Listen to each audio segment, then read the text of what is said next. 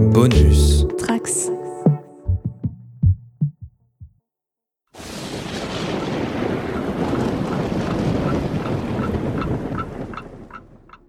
À une époque où certains aiment à se demander si l'on doit séparer l'œuvre de l'auteur, il y a certaines lectures qui nous font nous poser la question de s'il ne serait pas intéressant de pouvoir séparer l'œuvre de nos souvenirs. À trop vouloir en faire, n'est-ce pas le meilleur moyen de se planter? Je suis Manu et vous écoutez After Watchmen.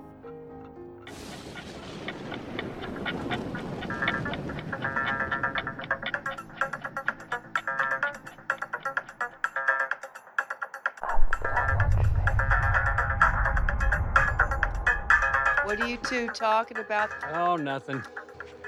Just the end of the world. Bonjour et bienvenue dans le grand retour d'After Watchmen pour ce nouvel épisode près d'un an après la fin de la diffusion de la série HBO. Et si nous revenons aujourd'hui, c'était pas pour évoquer la série en elle-même, mais bel et bien le médium et l'héritage du comic book original, et ce à travers deux œuvres faisant suite au travail d'Alan Moore et Dave Gibbons. Pour m'accompagner aujourd'hui et parler comics, j'ai deux invités de marque, tout droit sortis de leur nouveau podcast First Print, Arnaud et Corentin. Salut les gars. Bonjour Manu, ça va? Tout va bien?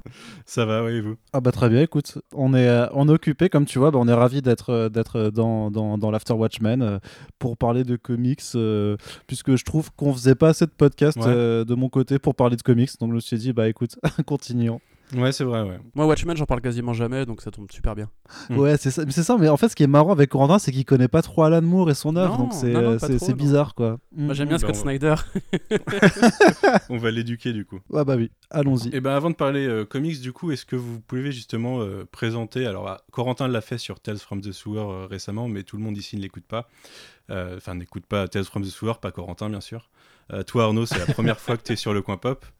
Euh, Est-ce que vous pouvez nous parler de First Print et de ce bilan des un mois et demi quasiment Ouais, bien sûr. Bah alors faire un bilan après seulement un mois et demi, c'est peut-être un peu encore. euh, Enfin, on fait pas le bilan justement. On vient à peine de se lancer, donc on est encore dans, dans le rush du démarrage. Euh, First Print, si vous ne connaissez pas, qu'est-ce que c'est? Bah, euh, c'est euh, votre podcast comics préféré. Donc ça, c'est le nom de marque, hein, bien entendu. C'est pas, il y, a- a pas de, de prétention là-dessus. Mais grosso modo, avec Corentin, on vous propose des émissions pour parler de l'actualité des comics, pour vous faire des, des chroniques sur les sorties plus ou moins récentes. On accueille aussi pas mal d'invités qui viennent nous parler de leur travail en rapport avec la pop culture, mais on invite aussi des gens pour discuter vraiment de, thématiques euh, diverses et variées. Dernière en date, là, on est en train de faire un cycle sur les comics et la politique. Euh, donc voilà, donc euh, pas mal d'émissions et en même temps, j'héberge aussi le, euh, un podcast qui s'appelle The Pulse pour parler de journalisme culturel et je suis en train de réuploader la, la première saison de ces podcasts que j'avais fait il y a un an et la saison 2 arrive très prochainement. Donc voilà, ça fait un mois et demi comme tu dis. On a, on a sorti euh, 29 épisodes pour euh, 35 heures de contenu. Euh, et on essaye de- d'en vivre au maximum avec un petit Tipeee à côté. Donc si vous voulez euh, participer à cette aventure, n'hésitez pas à nous rejoindre ou sinon bah, juste à nous écouter. Merci. Tout à fait, je peux confirmer que c'est très cool et que euh, ça sort très régulièrement. Moi, j'accumule du retard à cause de ça. Euh, j'ai pas le temps de tout écouter, les gars. Je suis obligé d'aller me balader avec mes une heure de sortie quotidienne pour écouter des Ouais, c'est vrai, mais on, a- on- on avait, on n'avait pas prévu hein, que- qu'il y aurait ce reconfinement, donc on pensait vraiment se miser sur le fait que beaucoup de gens nous écoutent effectivement dans, dans les transports, dans les allers-retours euh, chaque jour. Et, et du coup, bah, comme les gens ne se baladent plus euh, et qu'ils ont moins de, enfin ils ont plus cette occasion-là, on s'est dit bah on va faire euh, des trucs quotidiens histoire d'avoir encore euh, Mm. plus de trucs à proposer et encore moins de temps pour les écouter. Euh, on n'est pas très très bon hein, sur euh, sur la stratégie à- à l'évidence. Ok, très bien. Et bah écoutez, euh, on va passer à Doomsday Clock, du coup, de Geoff Jones et Gary Frank. Un projet qui trouve ses racines dans le DC Universe Rebirth de numéro 1 de 2016. Je crois que c'est bien ça, DC Universe Rebirth, et que j'ai pas oublié le Yes. mot. Euh, qui voyait euh, une, une révélation comme quoi l'univers d'ici avait été modifié par un personnage un petit peu omniscient, un petit peu extérieur, qui s'avérait être le docteur Manhattan.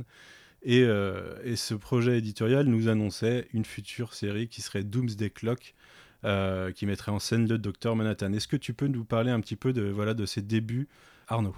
Ouais, bien sûr. Faut re- Donc effectivement, comme tu dis, ça remontait à 2016. Euh, Qu'est-ce qui s'est passé en 2016 Euh, Ben beaucoup, beaucoup de choses. hein. Je vous rappelle que c'est quand même une année qui a vu euh, Batman v Superman et Suicide Squad s'enchaîner.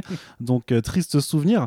Mais surtout du côté des comics, ça faisait 5 ans maintenant que DC Comics, euh, ben, en fait, était essoufflé de son dernier relaunch en date, celui des New 52. Ils avaient bien essayé de faire des events régulièrement, de faire des mois mensuels thématiques comme le fameux Villain, Mo- Villain Months dont on se rappelle euh, tous aussi de façon très émue. Et après leur dernière expérimentation en date en 2015, qui était un truc qui s'appelait DCU, qui était un peu une, une initiative de Dan Didio pour euh, essayer de varier vraiment les styles d'histoire, les styles de narratif, les styles artistiques, pour essayer un peu d'insuffler une vibe indé euh, chez DC.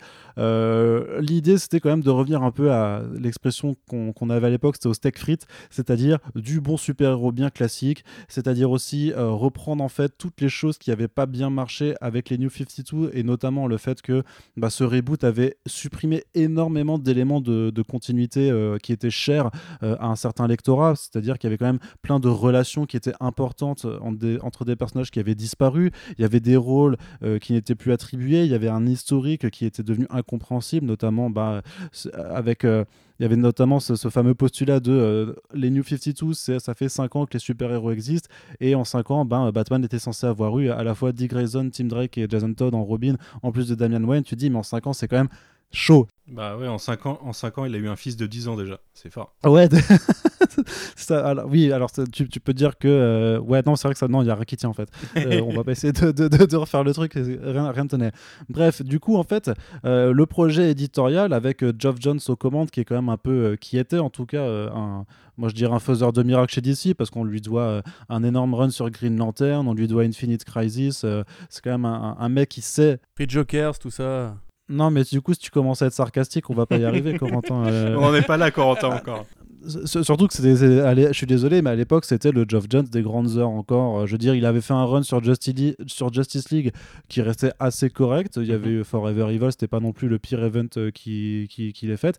Mais donc voilà, donc euh, DC lui dit euh, faut qu'on revienne au steak frites, faut que tu nous remettes un petit peu euh, tout ce qui fait euh, l'essentialité de, de notre univers et notamment que tu lui apportes un peu une touche d'optimisme parce que ce ce qui était aussi assez marquant avec les New 52, c'était que putain, c'était sombre quoi. C'était vraiment tout le monde tirait la gueule. euh, vraiment, il y avait énormément de séries qui, qui tendaient un petit peu à, adopter une attitude très, très Batman dans la tonalité où il fallait que ce soit dark, fallait que ce soit grim. euh, voilà. Donc, euh, le Geoff Jones, c'est quand même un mec qui est amoureux de, de, de, cet univers et des couleurs, qui est un amoureux de Superman. Et donc, il avait un projet, c'était de dire bon, on fait un relaunch.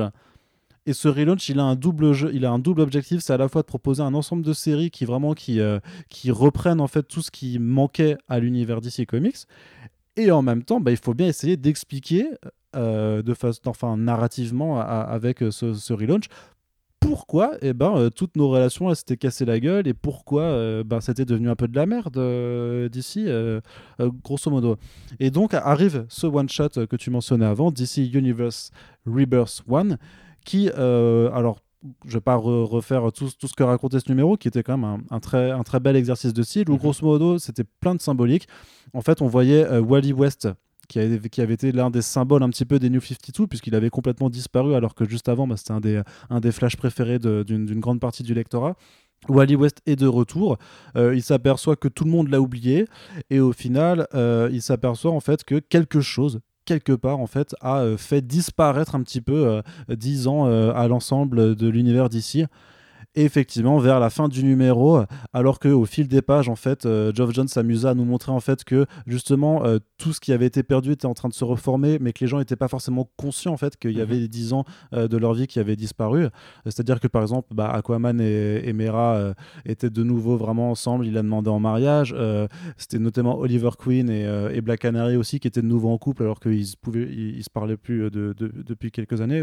Enfin bref, voilà, il y avait tous, tous, tous ces trucs trop cool qu'on aime chez l'univers d'ici qui réapparaissaient. Et à la fin, on te faisait comprendre que effectivement l'entité qui avait euh, ben, saccagé l'univers d'ici et qui lui avait fait perdre 10 ans de, de- de son temps n'était autre que le docteur Manhattan. Alors je me rappelle plus si Doomsday Clock avait tout de suite été annoncé, mais en tout cas ça se concluait quand même avec euh, euh, la citation de, de, de- bah, du docteur Manhattan. Alors je sais plus, c'était Nothing Ever Ends, Mhm. Adrian, de, mémoire. jamais. Ouais, c'est ça. Et, et du coup, bah, les lecteurs à l'époque se disaient Oh putain, donc euh, vraiment, euh, ils sont en train de, de- faire le crossover de Watchmen avec l'univers d'ici. ok, c'est le Docteur Manhattan qui est responsable, mais euh, pourquoi euh, Comment?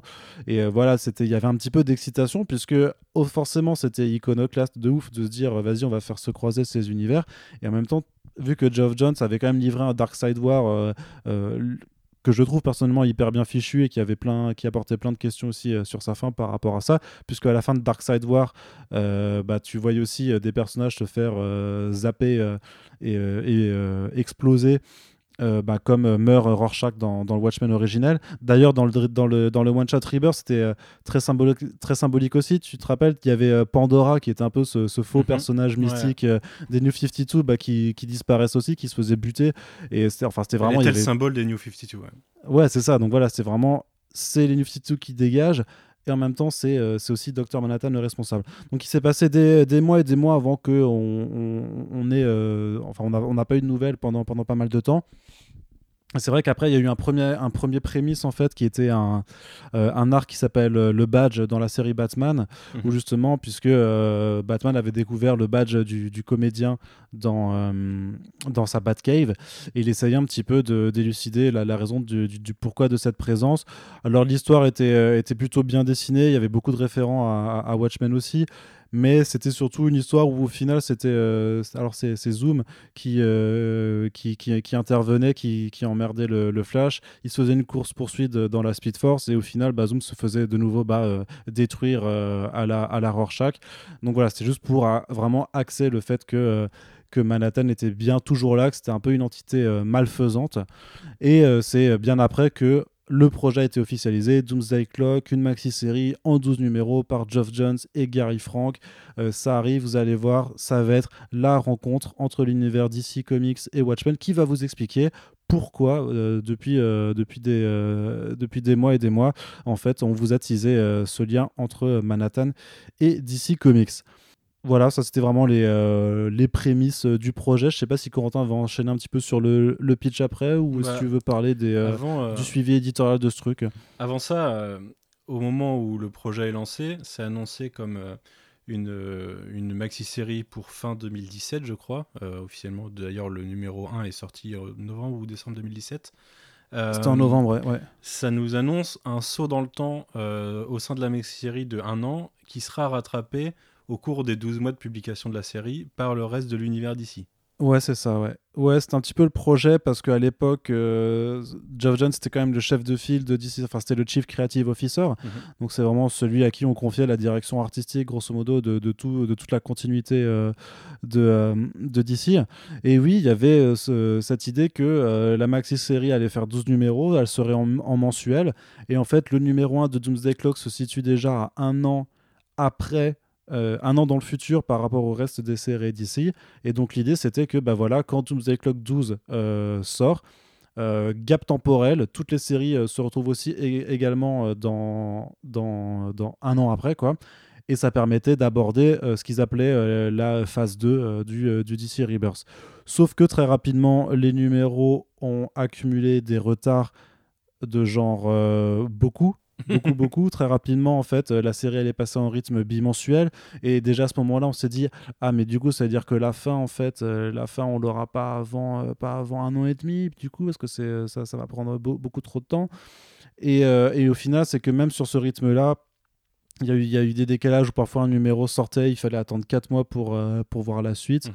Et euh, bah, le truc, c'est que DC Comics, à, côté, a bien été forcé de, de, de, de, réagir par rapport à ça. Et donc, ce plan de phase 2 de Rebirth, on ne saura jamais qu'est-ce qu'il aurait pu être, mais en tout cas, il, il n'existe plus.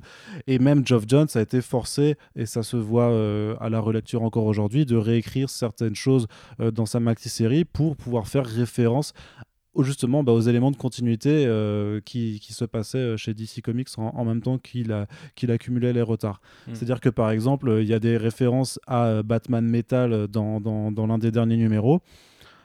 Et or, euh, Batman Metal, ben, euh, au tout début en 2016, euh, quand euh, Jo- Jones préparait Doomsday Clock, ben, il n'y avait pas ça encore, ça, ça n'était Mm. pas encore publié. Je suis même pas sûr que c'était encore planifié. Donc euh, voilà, c'est c'est devenu un projet un petit peu bâtard qui, dont l'importance pour toute la continuité DC en fait ben, ne, ne s'est pas concrétisée.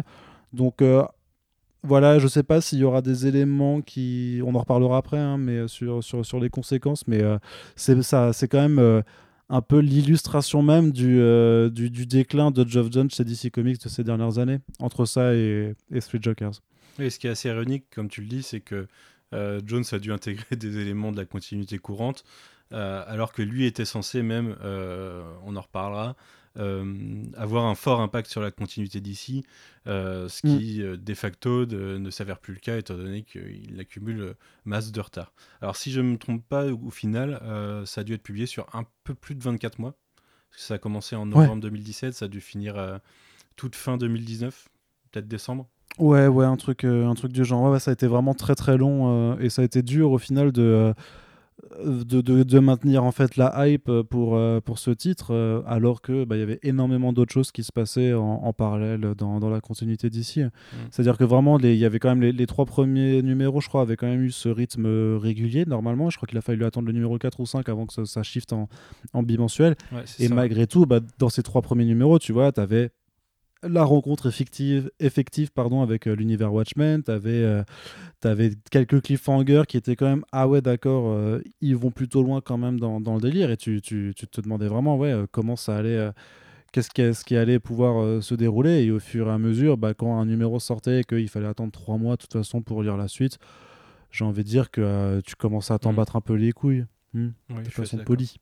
Bah moi à l'époque c'est là que j'ai lâché. hein. C'est, euh, j'ai lu les trois premiers numéros et après euh, j'ai lu le 4 quand il est sorti et en revoyant les nouveaux retards sur le 5 je me suis dit bon bah je lirai quand tout sera sorti. Ce qui fait que j'ai tout relu deux ans après au final et que en attendant il y a huit numéros qui ont euh, traîné sur mon bureau pendant, tout ce temps.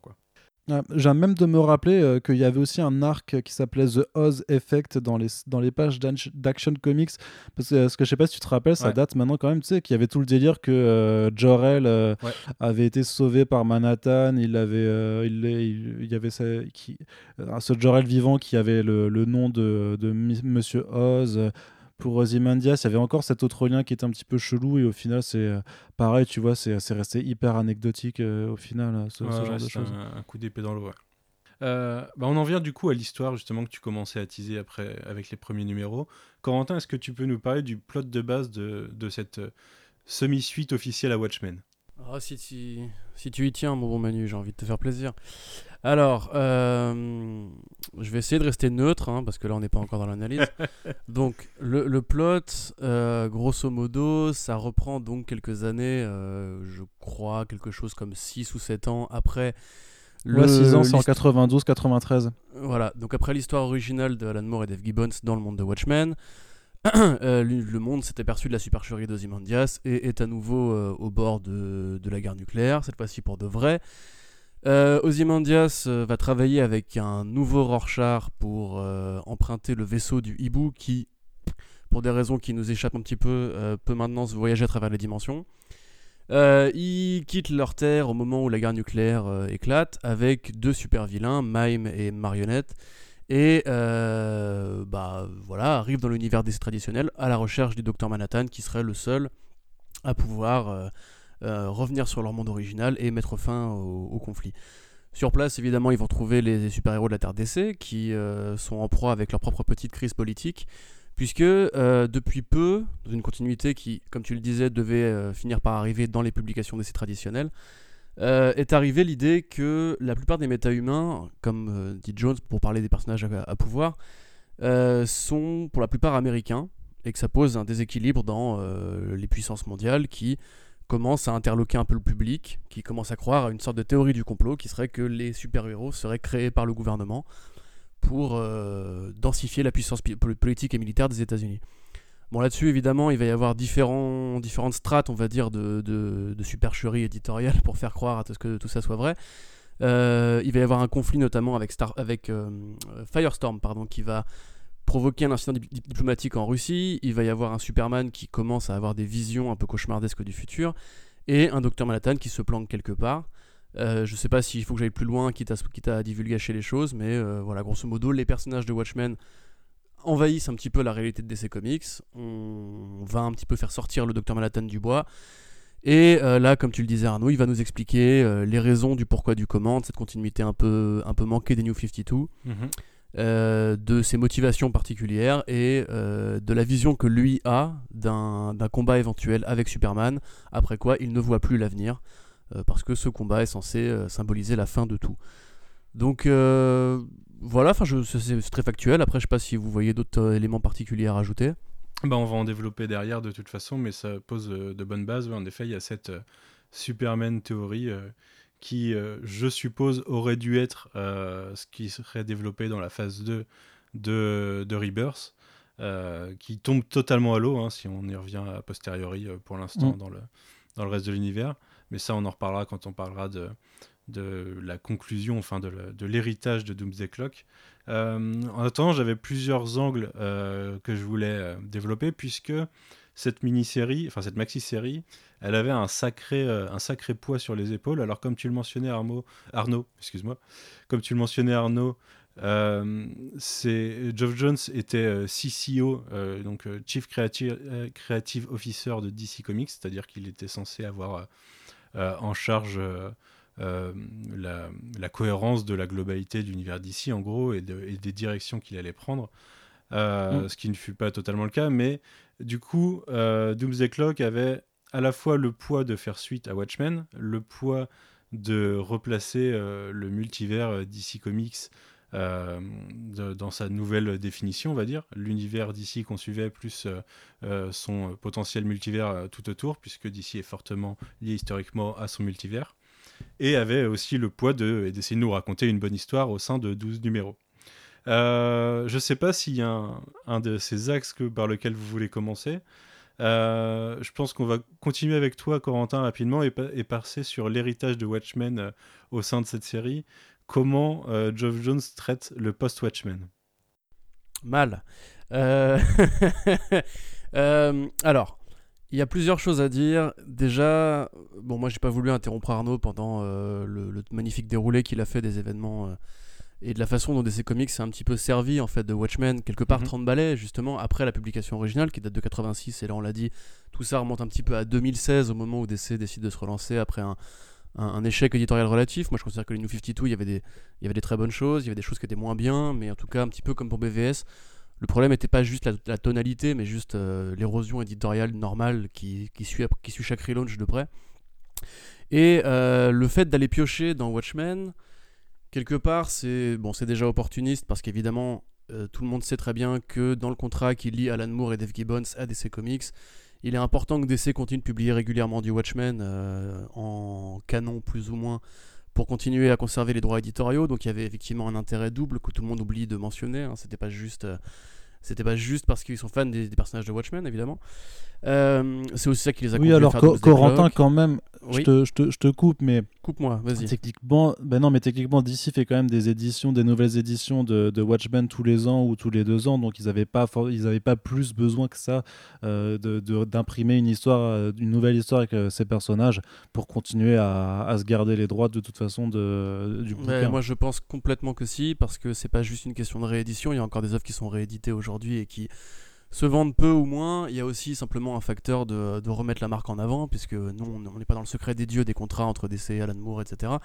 Mais euh, de la même façon qu'il y a des. Tu vois, euh, par exemple, Moulinsart essaye de travailler actuellement pour euh, publier de nouvelles bandes dessinées Tintin. Bah, Il y a des questions de copyright, il y a des questions de domaine public qui se posent pour ces, sur ces bandes dessinées-là, qui commencent à être un peu âgées. Moi, personnellement, je le vois évidemment comme ça. Et euh, de toute manière, c'est aussi un coût éditorial et un coût promotionnel très fort, puisque le Watchmen, ça reste euh, considéré comme la bande dessinée numéro 1 pour les super-héros, en termes de qualité, hein, évidemment.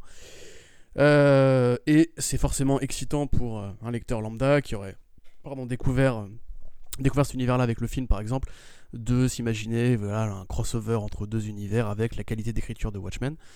Alors, quant à ta question, Manu, sur c'est quoi l'héritage de Watchmen aujourd'hui, bah, je dirais que justement, il est assez difficile à, défi- enfin, il est assez difficile à définir. C'est-à-dire que DC Comics s'est pris de l'envie de faire les Before Watchmen pour les 25 ans de Watchmen en invitant toute une série d'auteurs euh, talentueux, d'artistes talentueux. On en parlera dans une autre émission. Mhm. Euh, quelque part, ça n'a pas forcément autant euh, ouvert la boîte de Pandore qu'on aurait pu le croire, puisque en dehors de ces projets-là, le, le- l'esprit Watchmen est resté assez, assez cadenassé dans la série originelle. Et là, il s'agit quand même effectivement de poser déjà l'idée que euh, l'univers Watchmen est dans le multivers d'essai, puisque c'est une terre parallèle, euh, qui, évolue du coup dans un, canon probable euh, dans lequel évoluerait, évoluerait aussi Terre 2, Terre 10, etc. Alors que ça n'a jamais, été le cas jusqu'ici. Il y a toujours eu Terre 4 qui était la terre des héros de Charlton Comics, et les, les héros de Charlton qui sont les héros de Wa- de Watchmen à l'origine. Euh, ensuite, on pose aussi l'idée, comme, comme on le disait tous, que euh, le docteur Manhattan, quelque part, va être une sorte de vilain symbolique, puisque l'idée, comme euh, Arnaud l'avait présenté tout à l'heure, c'était que il fallait rendre l'optimisme, pardon, au personnage de DC Comics après l'ère un peu plus sombre, un peu- un peu plus grise des New 52. Ce qui est, bon, déjà, c'est déjà une sorte de paradoxe, puisque l'univers sombre et gris des New 52 a permis d'avoir des choses comme Jeff Lemire sur Animal Man ou Jeff Lemire sur Green Arrow, par exemple, qui sont de très, bons, de très bonnes histoires, de très bons éléments. Mais apparemment, c'était un petit peu le truc qu'il fallait pour euh, redonner un petit coup de boost éditorial. Donc on met l'optimisme en avant. Qu'est-ce qui symbolise la mort des super-héros, la fin des super-héros, le moment où les super-héros sont présentés comme des, des êtres abjects sur lesquels on nous aurait menti et qui symbolisent euh, bah, l'échec en fait simplement, bah, c'est Watchmen. Donc on va euh, opposer les idéaux du Docteur Manhattan à ceux de Superman dans un récit qui, à mon sens, en fait, ne comprend pas forcément euh, ce qu'a vraiment voulu dire Alan Moore avec le, docteur, le Docteur Manhattan. Je pense qu'on pourrait y revenir plus tard. Mais, et oui, et partant de là, euh, l'héritage de Watchmen, en tout cas après Doomsday Clock, eh bien, c'est simplement un produit culturel comme les autres pour DC Comics. C'est-à-dire qu'aujourd'hui, on voit des traces de Watchmen. Euh, on a Rorschach, par exemple, qui sort en ce moment avec Tom King et Horror Furnace. On a euh, la série HBO. On a effectivement des références à Watchmen dans Flash Forward du bon Scott Lobdell et dans Death Metal de Scott Snyder. Donc euh, voilà, grosso modo, c'est un petit peu aussi l'histoire qui, finit de briser le vase de Soissons, c'est-à-dire qu'il n'y a plus rien de sacré, que le plus grand auteur des comics aujourd'hui, c'est un, produit qu'on peut aller piller dans la nostalgie consumériste et sélective, comme d'habitude, euh, pour finalement faire une histoire qui en plus va pas forcément au bout de son idée, je trouve. Et euh, voilà, je sais pas si vous avez particulièrement des griefs par rapport à ça, mais en tout cas, je dirais que personnellement, cette histoire, c'est un petit peu. C'est un petit peu à Watchmen ce que Highlander 2 est à Highlander, c'est-à-dire un truc qui sert à rien et qu'il fallait pas faire. Et euh, dans le cas des personnages de Watchmen, c'est un petit peu comme dans la série HBO, c'est le même problème, c'est qu'on veut créer une nouvelle génération de personnages et de, nouveaux idées, de nouveaux idéaux, de nouveaux concepts, mais on n'arrive pas à se détacher de l'ancien. Et la conclusion qui est trouvée par Jones, du coup, est un truc assez, euh, assez trop, trop ambivalent sur le côté, finalement, qui a raison, qui a tort. On sait même, on est même plus trop sûr de le- comment s'organise la continuité après, après ce moment-là, justement, où, euh, bon, je pas, encore une fois, je vais pas spoiler, mais voilà. Et, euh, enfin, je sens que je commence à m'énerver. Du coup, je vais vous laisser la parole pour la suite. Allez-y, allez-y, allez-y. Non, non, mais je, je sais pas, t'avais l'air sur une idée, mais. euh, Non, non, mais enfin, si tu veux, le truc c'est que la, la fin de, de Doomsday Clock, grosso modo, pour moi, contredit la fin de Watchmen à, à deux échelles. Ouais. Mais là, du coup, j'empiète un petit peu sur ton plan, je pense. C'est que d'une part, d'une part, ce que fait Geoff Jones avec le Docteur Manhattan, c'est il le présente comme une sorte d'être un peu curieux de la réalité euh, alpha que serait la réalité de l'univers DC Comics, ce qui éditorialement tient debout, puisqu'effectivement, c'est sans Watch, sans Superman, sans Action Comics 1 par Jerry Siegel et Joe Schuster, il n'y aurait pas eu Watchmen. Donc au final, c'est euh, sur un plan méta assez cohérent de le présenter comme une origine définie. Mais le docteur Manhattan, dans Watchmen, a déjà vécu une illumination au moment où il arrête de croire que la science et les variables d'atomes sont les seuls euh, éléments tangibles et concrets, pour avoir justement ce moment où il découvre l'origine un petit peu de Laurie et où il se dit, euh, voilà, c'est transformé de, de l'eau en or, ou je sais plus exactement quelle allégorie est, utilisée, euh, pour avoir l'illumination qu'en fait finalement il faut sauver l'espèce humaine, qu'il faut intervenir, qu'il ne faut pas être un héros de l'inaction. Geoff Jones en refait un héros de l'inaction, il en refait un héros qui reste passif face aux événements et qui va juste bouger quelques éléments pour s'accorder à sa vision pessimiste du monde, et qui a une nouvelle révélation du même genre, exactement du même genre, quand Superman décide de le défendre face à Firestorm. Donc en définitive, c'est le même procédé narratif déjà utilisé dans Watchmen, même ça contredit même l'idée que le Dr Manhattan va créer de la vie en quittant la fin de Watchmen et qu'il est quelque part euh, à nouveau connecté à ses idéaux de, euh, de Dieu bienfaisant, comme dans la série HBO où il va sur Europa, etc. Là, on est vraiment sur une, sélection dans les idées de Alan Moore pour prendre juste la vision qui l'arrange lui, puisque finalement Watchmen a tué les super-héros auprès de l'esprit critique global, qui est de dire en gros, enfin, parce que l'histoire principale disait quand même que les super-héros, leur plus grande réussite était de ne pas avoir réussi à empêcher Ozymandias de sauver le monde, donc enfin, ils n'ont servi à rien, ils ont couru après des chimères pendant qu'un vrai génie euh, sauvait le monde. Et euh, en définitive, là, c'est un petit peu comme s'il il ne s'était rien passé. Ce que fait aussi d'ailleurs Geoff Jones avec Free Jokers, avec le personnage de Red Hood, où grosso modo, il va un peu stripper ce héros-là en virant tous les éléments qui ne l'arrangent pas pour son histoire. Mais pour, bah, pour moi, le, pro- le propos du coup devient mensonger. C'est-à-dire qu'on on en revient à un truc où, en fait, le Dr. Manhattan qu'on a dans cette histoire-là est juste la vision que se fait Geoff Jones, éternel optimiste, euh, des comics Watchmen. C'est-à-dire que Watchmen ne dit pas seulement les super-héros sont has-been, euh, regardez, arrêtez de lire Superman. Le Watchmen va bien plus loin que ça, et je trouve que Doomsday Clock va finalement pas si loin, malgré le, le- le nombre afférent de bulles de dialogue qui balance à la gueule du lecteur.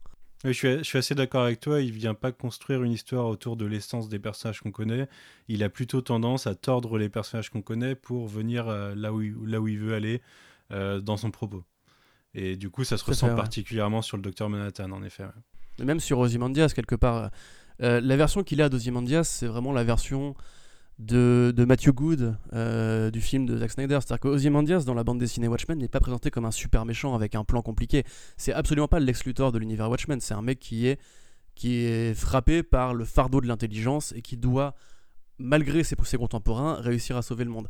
Là, en l'occurrence, c'est une sorte de, de Lex Luthor blond, une sorte de, de vilain de James Bond qui se trimballe avec son chat, euh, son chat radioactif là, et qui en définitive, pareil, n'accomplit rien. Limite, ça, ça va à l'encontre l'idée que euh, les hommes intelligents dans leur tour d'ivoire arrivent à, de grandes choses quand on les laisse travailler, que développer un petit peu aussi Moore de son côté. Là, quelque part, on revient à une sorte d'idée assez. euh, j'ai pas envie, de- dire de droite, mais euh, l'idée que Superman reste le, le seul beacon of hope de l'univers DC et que toute contestation ou toute remise en question de cette idée, c'est se fourvoyer, c'est oublier que les super-héros sont avant tout de l'optimisme, un peu, un peu naïf, un peu candide.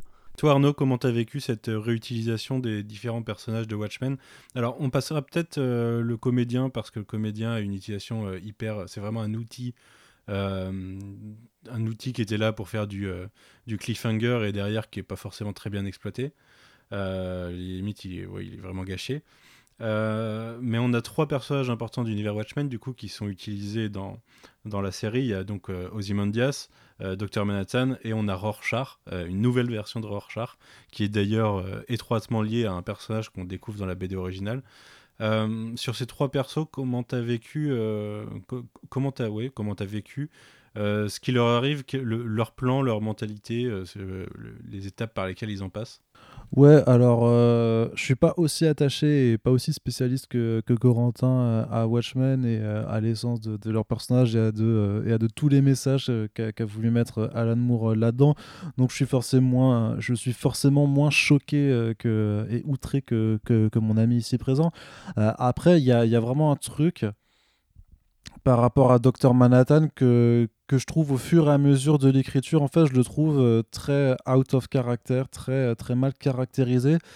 Parce que euh, ce côté, euh, j'expérimente euh, sur l'univers d'ici parce que je le découvre et que c'est genre euh, quelque chose que j'ai euh, que j'ai pas encore découvert pour une pour un personnage qui est censé être omniscient et qui arrive vraiment euh, à avoir une perception globale de, bah, des, réalités, je trouve que je j'arrive pas à le voir comme ça. Et avant qu'il ait son épiphanie, il a quand même justement, euh, il utilise vraiment ce, terme d'être le héros de l'inaction.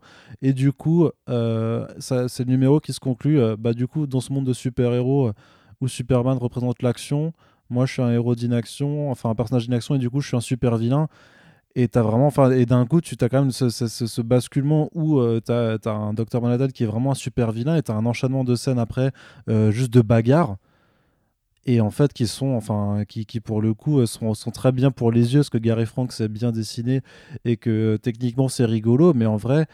À, aucun moment, t'as vraiment. En fait, tu t'aperçois au fur et à mesure de la lecture de Doomsday Clock et de, et de, et de cette organisation des, euh, des personnages d'ici dans l'univers, enfin des personnages Watchmen dans l'univers d'ici, tu t'aperçois qu'en fait, euh, bah, euh, faire se rencontrer ces univers et ces personnages, fondamentalement, ça dépasse pas le, le kiff d'un gamin de, de, de 12 ans qui joue avec des figurines Power Rangers et, euh, et, euh, et Marvel euh, euh, ensemble, tu vois, et qui les fait s'entrechoquer. Je trouve que ça, ça vraiment, ça, ça, reste un délire qui, qui apporte pas énormément de choses. Ce qui m'a vraiment choqué sur Dr Manhattan, euh, c'est que en fin de Watchmen, euh, globalement, il fait un, il fait un rage quit. Il se dit bon bah je vais, je vais partir dans une autre galaxie, euh, peut-être euh, m'expérimenter à créer la vie. Euh, chose que on peut potentiellement voir d'ailleurs à travers la série Watchmen d'HBO.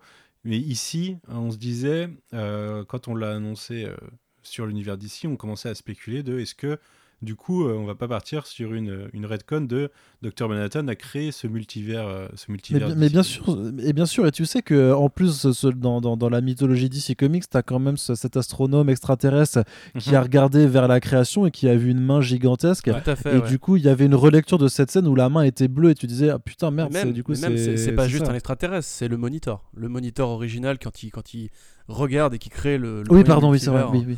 En, en, en scindant les réalités parce qu'il a, il a entre guillemets. euh, Enfin, c'est pareil, c'est le fait d'ouvrir la boîte de Pandore. Du coup, il, il a commis le premier péché qui était d'interroger les dieux. Et on voit effectivement cette main bleue qui dépose un faisceau de particules. Et même moi, à l'époque, je me suis demandé si c'était, enfin, si c'était presque. euh, bah, Aujourd'hui, du coup, je, je m'aperçois que ça aurait peut-être été une meilleure idée. Mais Ouais. c'est vrai qu'on on peut forcément se poser la question, bah, attendu que Watchmen quand même reste, comme tu l'as dit Arnaud, hein, quelque part, euh, il y a toujours des rééditions. Ça reste le comic book le plus vendu en TP, etc., qui a un peu créé l'industrie du trade et qui a créé le Dark Age. Et l'idée que les super-héros étaient faits pour être lus euh, par les adultes, et même Crisis euh, était une série qui est intervenue en, parallèle quelque part de Watchmen, en tout cas dans la même époque. Donc on pouvait limite se poser la question s'il n'y a pas un propos méta-éditorial sur euh, le fait que Alan Moore avait un petit peu créé et détruit les super-héros. Et en fait, cette réflexion est beaucoup plus bas, de plafond que ça. Manhattan s'isole dans une autre réalité parce que il a envie de jouer au pervers, manipulateur avec le temps et les conséquences. Mais effectivement, moi j'ai même re- j'ai re- j'ai revu cette, cette scène-là dont tu parles. Et c'est comment ne pas y penser à ce moment-là? C'est vrai que c'est choquant parce que d'autant plus hein, que ce qui pouvait jouer en plus en la faveur de cette théorie, c'est que dans Watchmen, dans l'univers Watchmen, il y a des, euh, des mentions à des noms connus de l'univers d'ici et qu'il aurait pu s'en servir d'inspiration pour créer euh, pour euh, créer sa propre histoire. Là, ce qui est choquant, c'est qu'au final, il, vi- il vient toucher à une création qui est pas la sienne et vraiment jouer avec elle comme si, enfin, en, en tant que dieu. Alors que c'est vraiment pas ses jouets, c'est vraiment pas ses jouets, et il vient vraiment se placer en tant que vilain et tout s'aborder euh, même pas avec une, une volonté de vilain, euh, même si lui, à la, à la fin, il se rend compte officiellement que lui, il est le vilain de l'histoire. Euh, il vient pas avec cette volonté-là, mais vraiment avec euh, une sorte de naïveté un peu détachée de, de quels sont ses impacts sur l'humanité, qui pour moi, euh, comme tu le disais Corentin, viennent totalement contredire ce qui est développé de lui dans, Watchmen.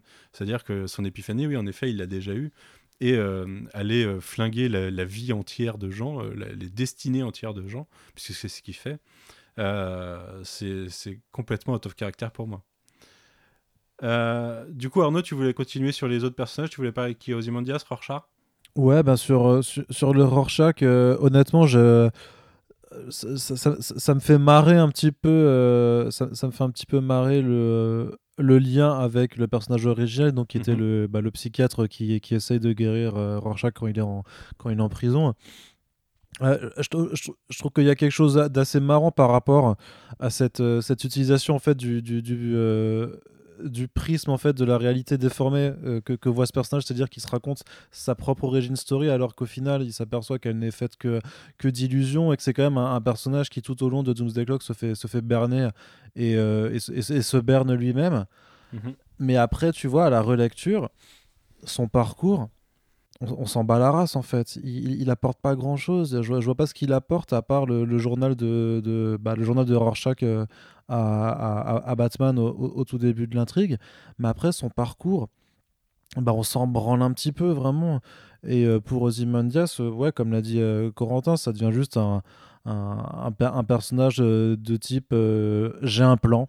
J'ai un plan et, et même à la fin quand rien ne s'est passé comme il était comme il le voulait, bah il avait quand même un plan et euh, c'est pas euh, ouais je le trouve vraiment pas euh, en fait c'est con tu vois mais je trouve que les, personnages qui m'ont plus intéressé au final dans, dans, dans, cette maxi série qui viennent de l'univers Watchmen c'est ceux qui n'existaient pas c'est mime et marionnette parce que j'aime bien les concepts j'aime bien j'a- j'aime bien le, design de ces persos leur aptitude leur historique et parce qu'ils apportent vraiment une petite une petite sorte de une petite forme de folie alors qu'au final, c'est quand même les personnages les plus DC Comics euh, de, de, de Watchmen qui existent parce qu'ils ont, ils, a- ils auraient carrément pas, enfin, je pense qu'ils n'ont pas du tout leur place. Euh, je veux dire, euh, Alan Moore les aurait cla- clairement pas créés, même s'il avait dû revenir à cet univers après, tu vois. C'est. euh, Et d'ailleurs, à la fin, ils sont laissés dans l'univers d'ici, non? Non, non, non, non, non, non, non, ils sont, ils sont, ils sont, ils sont ramenés, ils ont leur, ils ont, ils ont. bah ils ont euh, ah pardon elle, elle accouche du coup sauf que euh, sauf que Manhattan du coup dans sa dans sa grande mensuétude euh, le- leur repique ce, ce gamin. Euh, grosso modo il lui donne euh, ses, ses pouvoirs. Et après il l'envoie sonner chez, chez Ellis en fait. Et, qui dont la, la- la petite fille qui ouvre en fait c'est aussi la première fille de de, de, de marionnette ouais de marionnette. Donc en fait il retrouve sa sœur.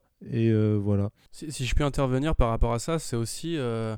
Euh, et tu as très bien fait de le dire, effectivement, c'est des personnages qui font très d'essais. C'est pas par hasard, en fait, puisque le personnage de Mime, euh, je l'ai découvert vraiment par hasard. En fait, je faisais des recherches par rapport à un éditorial que j'aimerais écrire sur Batman et, et la violence policière. Voilà, je vous raconte ma vie. Euh, du coup, je me suis remis à lire un petit peu, justement, les Batman du Dark Age, des, débuts du Dark Age. Et en fait, dans Batman euh, 412 en 1987, il y a un personnage de Mime qui apparaît. Et c'est une super méchante, justement, mais qui, qui ressemble plus à, à son mec, en fait. Euh, C'est-à-dire qu'elle ne parle pas et elle s'exprime uniquement par des gestes. Donc c'est c'est aussi peut-être une sorte de proto Harley Quinn quelque part ou une sorte de proto Joker au féminin. Et euh, si vous trouvez ce numéro en ligne, il n'est pas compliqué à trouver, euh, ami auditeur. Vous verrez que sur la couverture, il y a écrit Who Watches the Watchmen. Et donc c'est un numéro qui est sorti en fait en, en parallèle, en, en adéquation avec le comics de Alan Moore. Alors il n'y a pas de lien scénaristique ou multivers, etc. Mais on peut se demander si quelque part c'est pas un petit peu justement Jones qui a fait ses devoirs et qui va chercher un personnage qui paraissait dans Batman au même moment que euh, Watchmen en kiosque et que comme justement c'est l'une des rares couvertures à avoir porté une publicité pour Watchmen, euh, il avait envie justement de le réintégrer euh, à l'univers. Alors ça c'est pour le, point méta et qui finalement une trouvaille pas inintéressante. Maintenant effectivement je suis d'accord avec, avec toi. J'ai du mal à voir ce que ces personnages-là apportent généralement au récit et et si je peux me permettre de développer un peu plus loin, j'ai même du mal à voir ce que le format en 12 numéros apporte au récit en général. C'est-à-dire que Ouais, je dis, je dis que c'est- beaucoup, beaucoup, beaucoup trop long pour ce que ça a raconté. Surtout oui. qu'en fait, t'as, t'as- en fait la, la- la- la première moitié du tome est ultra décompressée. Et, euh, et vraiment, tu te rends compte qu'il, ne s'y passe pas grand-chose parce que c'est vraiment en fait cette, euh, cette quête un petit peu des, des personnages Watchmen qui veulent donc trouver Manhattan. C'est ça, et ça va pas plus loin en fait. Ils, ils errent un petit peu, ils font des rencontres. Donc oui, donc forcément, chaque rencontre ça Batman. toujours la même chose. ouais. Ouais, c'est ça, mais ça, mais ça, ça n'avance pas tellement, tu vois pas trop où il veut en venir. Et en fait, il y a des, quand même des pistes narratives qui disparaissent de plus en plus à mesure que tu te rapproches de la fin, parce qu'au final, tu as vraiment ce, ce côté, euh, même la, tout, tout ce qui est l'enjeu politique autour de, de la Superman euh, théorie, qui je trouve est l'un des points forts de, de ce récit, mais qui, mérite, qui aurait mérité en fait sa propre histoire mise à part et sans rien, sans, sans rien à foutre de, de Watchmen en fait. Juste le délire d'avoir c'était sûrement prévu, mais pas là en fait. bah, je sais pas. Bah, peut-être, ouais, je sais, je, je- sais pas, mais au, au- au final, tu as une première moitié, ça avance pas grand chose et ça mène nulle part. Tu as une deuxième moitié où on relance un, un tout autre pan d'intrigue, mais pareil, au, au- final, tu as, bah, t'as juste euh, Manhattan qui a son épiphanie, qui claque des doigts et, euh, et au Mhm. final, bah, il t'explique que euh, il remet un peu le, le, ce qu'il appelle le métavers à, à sa place. Euh, le métavers aussi, euh, concept mortel, je trouve, pour expliquer de façon méta. euh, Tu vas, tu- la, tu coexistence des. Ah, c'est vrai, pardon. Bah, euh, j'y- que je voulais en on y- reparler on y tout à reviendra après, quoi.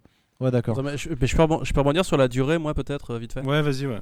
Parce que j'ai pas La durée, c'est des euh, macarons, du coup, Corentin. donc, eh, excellent, tu veux nous excellent à noter, Eh, génial. prends- Avec les pitchs aussi, la, la- la friandise. Euh, bre- Bref, donc simplement, euh, je m'aperçois qu'en fait, quelque part, euh, et je sais que ça saoule Arnaud, par exemple, ce côté un petit peu euh, lecteur dans la posture, dans la révérence envers Alan Moore et envers cette espèce de dogme qu'il a établi du fait de, ne pas reprendre ses créations, alors qu'il y a une forme d'hypocrisie. Effectivement, Alan Moore lui-même a repris les créations de Charlton quand il a créé, euh, Watchmen, et quelque part, euh, au-delà même de la légitimité à le faire, le problème c'est que et j'ai conscience de passer pour un fanboy en disant ça, c'est qu'il n'y a qu'un seul Alan Moore en fait.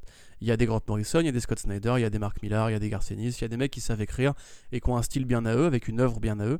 Euh, quand on parlera de Before Watchmen, j'aurai plein de choses positives à dire sur Darwin Cook ou Joe Michael Straczynski, mais en l'occurrence, Geoff Jones n'est pas euh, Alan Moore et il se force à essayer de l'être en fait. Et la durée en fait, donc les, les- les macarons, euh, la, durée de cette série en fait justement, c'est une façon bête euh, de vouloir faire du Alan Moore. C'est-à-dire que Watchmen dure 12 numéros, donc cette série doit durer 12 numéros, comme le Rorschach de Tom King doit durer 12 numéros. Avec des Parce qu'il y a la symbolique, voilà, parce qu'il y a la symbolique du temps, des 12 heures qui passent dans l'horloge.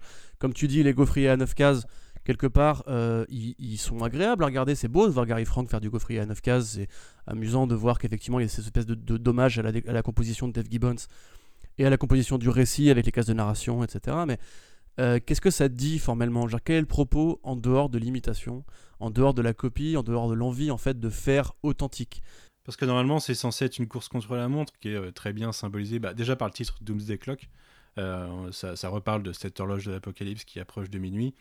Et si tu regardes le, le back de tous les single issues en fin de numéro, à chaque fois l'horloge, enfin la- l'aiguille se rapproche de minuit. Et tout ça pour arriver sur le numéro 12. Sauf que cette course contre la montre, on la ressent pas vraiment au sein des 12 numéros. C'est vraiment de la posture éditoriale, mais derrière Bah oui. le génie d'Alan Moore, moi je suis assez d'accord avec toi. hein. J'aurais une tendance euh, à être, euh, avoir une posture entre Arnaud et toi hein, sur l'acceptation de, de cet héritage euh, intouchable d'Alan Moore. Euh, je suis, je suis pas totalement d'accord avec ni l'un ni l'autre, donc je suis vraiment entre les deux. Mais euh, en tout cas, dans la, dans la forme, dans la reprise du, du Alan Mooresque, euh, ça marche pas. Moi, je, je, je- je- je le vois euh, quand je le lis, le, quand je me suis refait tous les numéros.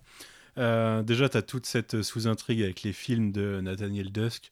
Euh, je sais plus le nom de l'acteur du coup, mais euh, Carver Coleman. voilà, qui finit que- sur un plot twist de parce faire, que l'acteur est du coup lié à Manhattan, mais où euh, Ouais, mais elle est pourrie cette mais histoire, elle est on pourrie. s'en Mais branle, en fait, tu tout- vois. tous les euh, tous ces extraits de films qui passent en arrière-plan où euh, t'es Mais sen- ouais, c'est trop t'es- chiant. t'es censé sentir euh, ce que faisait euh, ce que faisait Alan Moore avec euh, des euh, des métaphores dans tous les sens, des doubles textes partout. Sauf qu'en fait, bah, tu passes ton temps à te poser la question de. Alors, soit ce qu'il essaye de me dire, c'est hyper simple et il l'a dit 17 fois depuis que j'ai commencé à lire, soit il y a quelque chose que j'ai pas capté, mais à mon avis, c'est plutôt la première solution.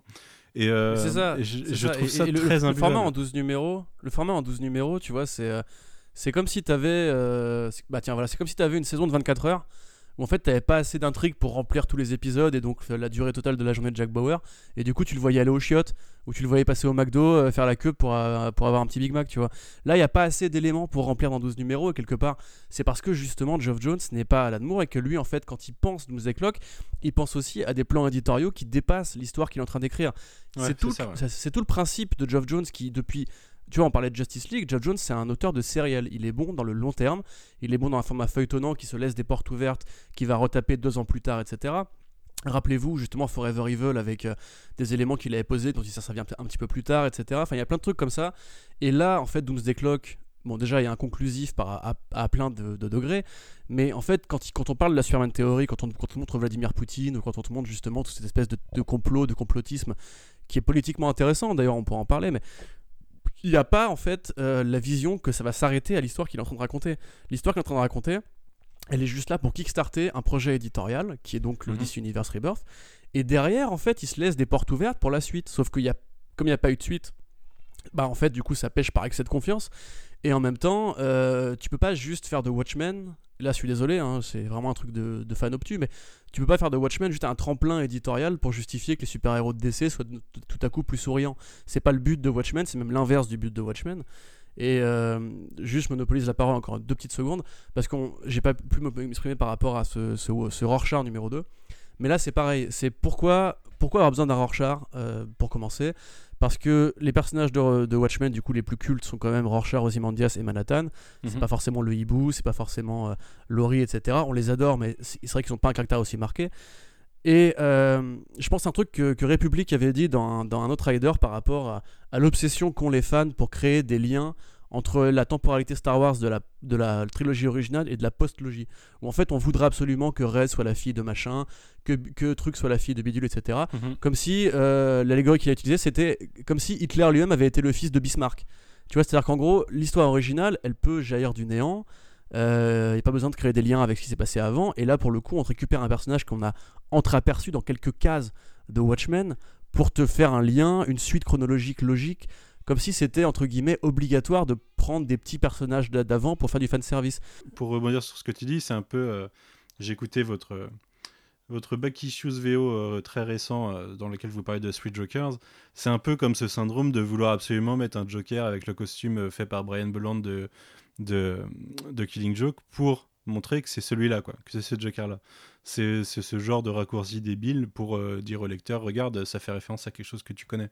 Mais moi non plus, ce Rorschach, euh, ce Rorschach de, de Doomsday Clock, du coup, euh, je suis passé totalement à côté. Alors, je dis pas que le personnage n'est pas intéressant et qu'il pourrait pas être intéressant dans un autre contexte. Euh, je dis juste que là, il est totalement prétexte, comme vous le disiez tout à l'heure, pour apporter le journal et pour avoir cette, cette, cette balance avec, avec Ozymandias. Euh, puisqu'en plus il, symbolise, euh, enfin il permet de symboliser une sorte de pardon envers Ozymandias qui semble s'être repenti en début de Doomsday Clock. Euh, mais sinon, ce que j'en retire après 12 numéros, bah, c'est rien quoi. Quand ça finit sur Rorschach is me, tu vois, ça m'en touche pas une quoi. Je- ça me laisse totalement froid. J'ai pas envie de lire une série après sur ce Rorschach. Je trouve ça, ouais, je trouve, je trouve ça hyper fade. Ouais, complètement. ouais. Et puis même, c'est d'autant plus. euh, Enfin, le comparatif est accablant quand tu vois justement ce qu'a fait Damon Lindelof, qui est, qui est une, une- quelque part une trahison aussi que je tolère au sens où le mec a assumé de s'en battre les couilles et n'ess- n'essayait pas en fait de faire de l'hommage justement. On a parlé Mhm. dans plein d'émissions d'After Watchmen justement de- des qualités de la série. Elle a quelques défauts aussi, mais la façon dont, dont Rorschach était utilisée paraissait beaucoup plus pertinente au sen- en, en cela qu'elle traduit en fait vraiment les idées de Moore avec ce personnage-là. Euh, qui était en fait d'en faire un fasciste et quelque part dans le présent politique moderne et l'Amérique politique moderne c'est forcément euh, plus éloquent d'en faire vraiment une sorte d'allégorie du Ku Klux Klan, de canon, etc.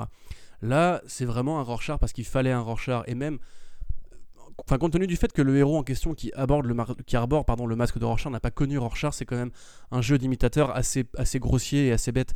Il a vraiment les mêmes mimiques, il a vraiment les mêmes cris, les mêmes grognements, la même attitude systématique alors qu'il n'a pas connu Walter Kovacs, alors qu'il n'a aucune raison de savoir ou de, de comprendre comment fonctionne Walter Kovacs et son origin story au final, elle est juste là pour te dire et là je suis d'accord encore une fois avec Arnaud, on s'en fout parce que c'est vraiment une pièce rapportée. C'est vraiment pour te justifier que voilà, il y a un, un Watchmen, un Rorschach dans l'univers de Watchmen parce que évidemment, parce que c'est Watchmen, on pouvait pas faire sans. Alors qu'en définitive, on pouvait très bien faire sans et la preuve, au bout d'un moment, le récit fait sans lui en fait. Et ça devient juste une sorte Ouais, d'anecdote euh, en arrière-plan. C'est ça, il, il retire son masque, il va, il va dans la rue comme un clochard, là, tu vois vraiment qu'il sert plus à rien, donc euh, c'est vraiment euh, le personnage laissé à l'abandon sur trois numéros, et tu auras juste Alfred pour lui apporter des pancakes, parce que au final, son seul gimmick, c'est de kiffer les pancakes de Alfred, tu vois, mais bon, est-ce que ça valait la peine de l'écrire? C'était juste pour en, pour en faire ça euh. La seule chose que j'en retirerais, en fait, c'est que je pense, euh, mais du coup, euh, la conclusion, avant même que j'explique pourquoi, c'est que ça a été raté. Je pense que le traitement de Rorschach dans cette série, il est là pour faire un, un méta-commentaire sur euh, les gens qui, qui idolâtrent Rorschach, euh, alors que c'est pas un personnage moralement bon. Euh, et du coup, le, le, Enfin, c'est le- personnage- un noir pour ça du coup quand même. Ouais, mais ce personnage est là pour vivre justement cette expérience de. euh, il idolâtre Rorschach et on lui fait comprendre qu'en fait il a absolument pas compris le perso et que c'était totalement celui qui a même détruit sa vie, quoi. Donc je pense qu'il y avait ce méta-commentaire là qui avait envie d'être placé.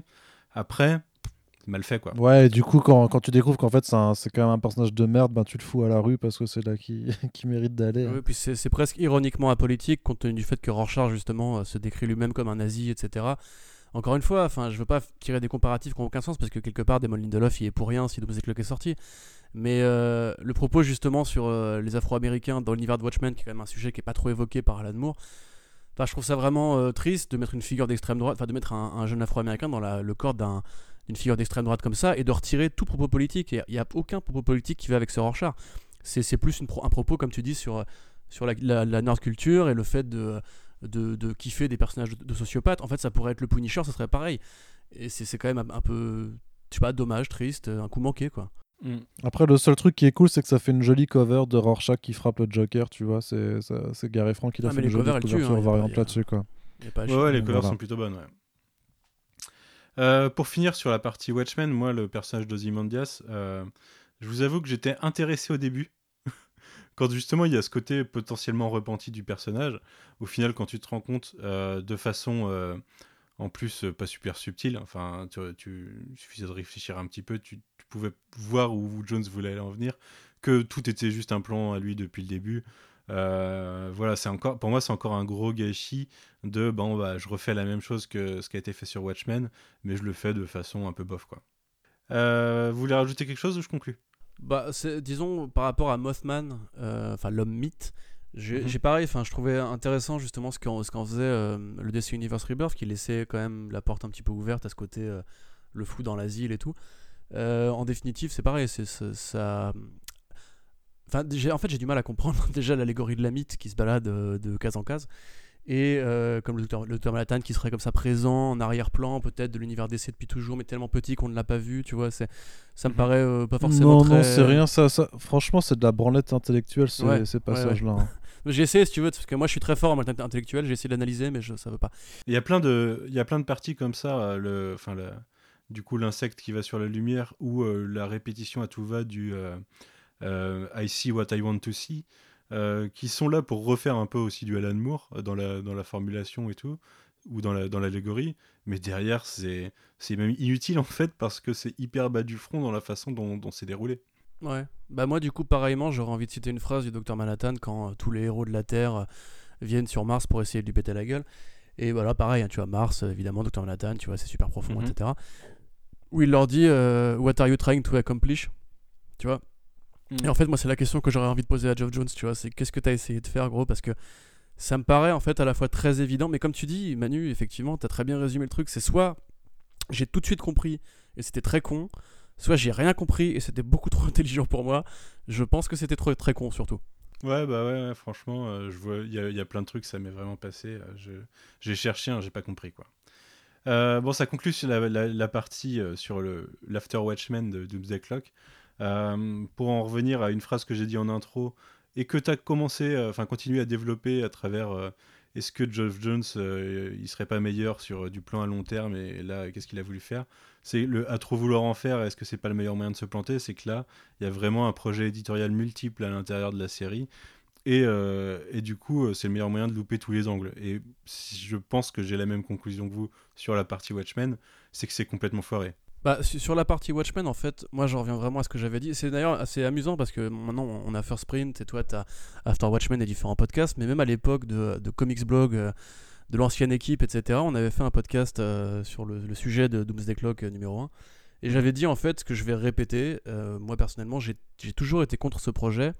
Je trouve que c'était une pirouette en fait éditoriale qui autant de sens que de dire par exemple que Ronin de Frank Miller, on- qu'on le parachute dans la temporalité normale et qu'on en fasse le meurtrier des parents de Batman. C'est un happening en fait. Ça n'a pas de sens scénaristique, ça n'a pas de sens thématique, ou en tout cas pas comme l'entend Geoff Jones, qu'il a compris de Watchmen, en tout cas s'il l'a bien lu, et j'imagine qu'il l'a lu.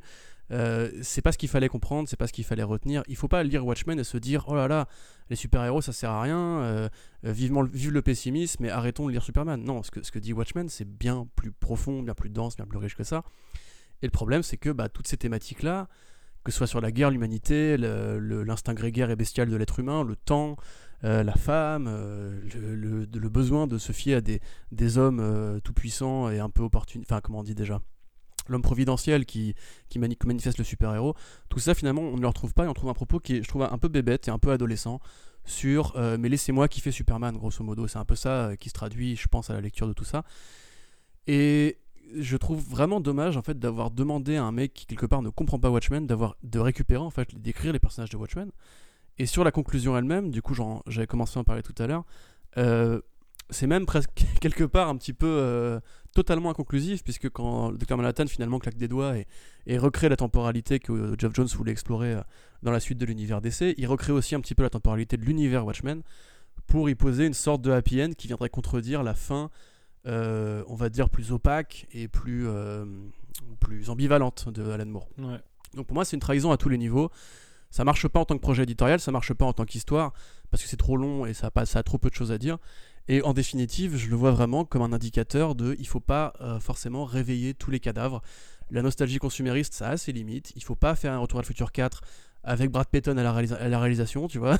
Il faut pas euh, forcément non plus faire une post-logie Star Wars si on n'a pas d'autre idée que de refaire la, trilogie originale avec euh, de nouveaux personnages. Et à un moment donné, ces grands créateurs d'hier, fout- foutons-leur la paix en fait.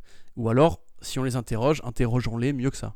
C'est marrant parce que du coup, dans la partie qu'on va explorer après, euh, cette partie dit tout le contraire, c'est-à-dire qu'on peut tout explorer dans l'histoire de DC Comics maintenant. Euh, Arnaud, tu voulais conclure toi sur la partie Watchmen ou je passe à la suite? Non, je suis d'accord avec Corentin. Grosso modo, je suis beaucoup moins, beaucoup moins sur l'aspect trahison. Ça, de toute façon, ce que je te dis, j'ai pas le même rapport. Euh, mais par contre, sur le projet éditorial, euh, alors c'est pas forcément que de la faute de Geoff Jones, mais ça, ça a été un loupé.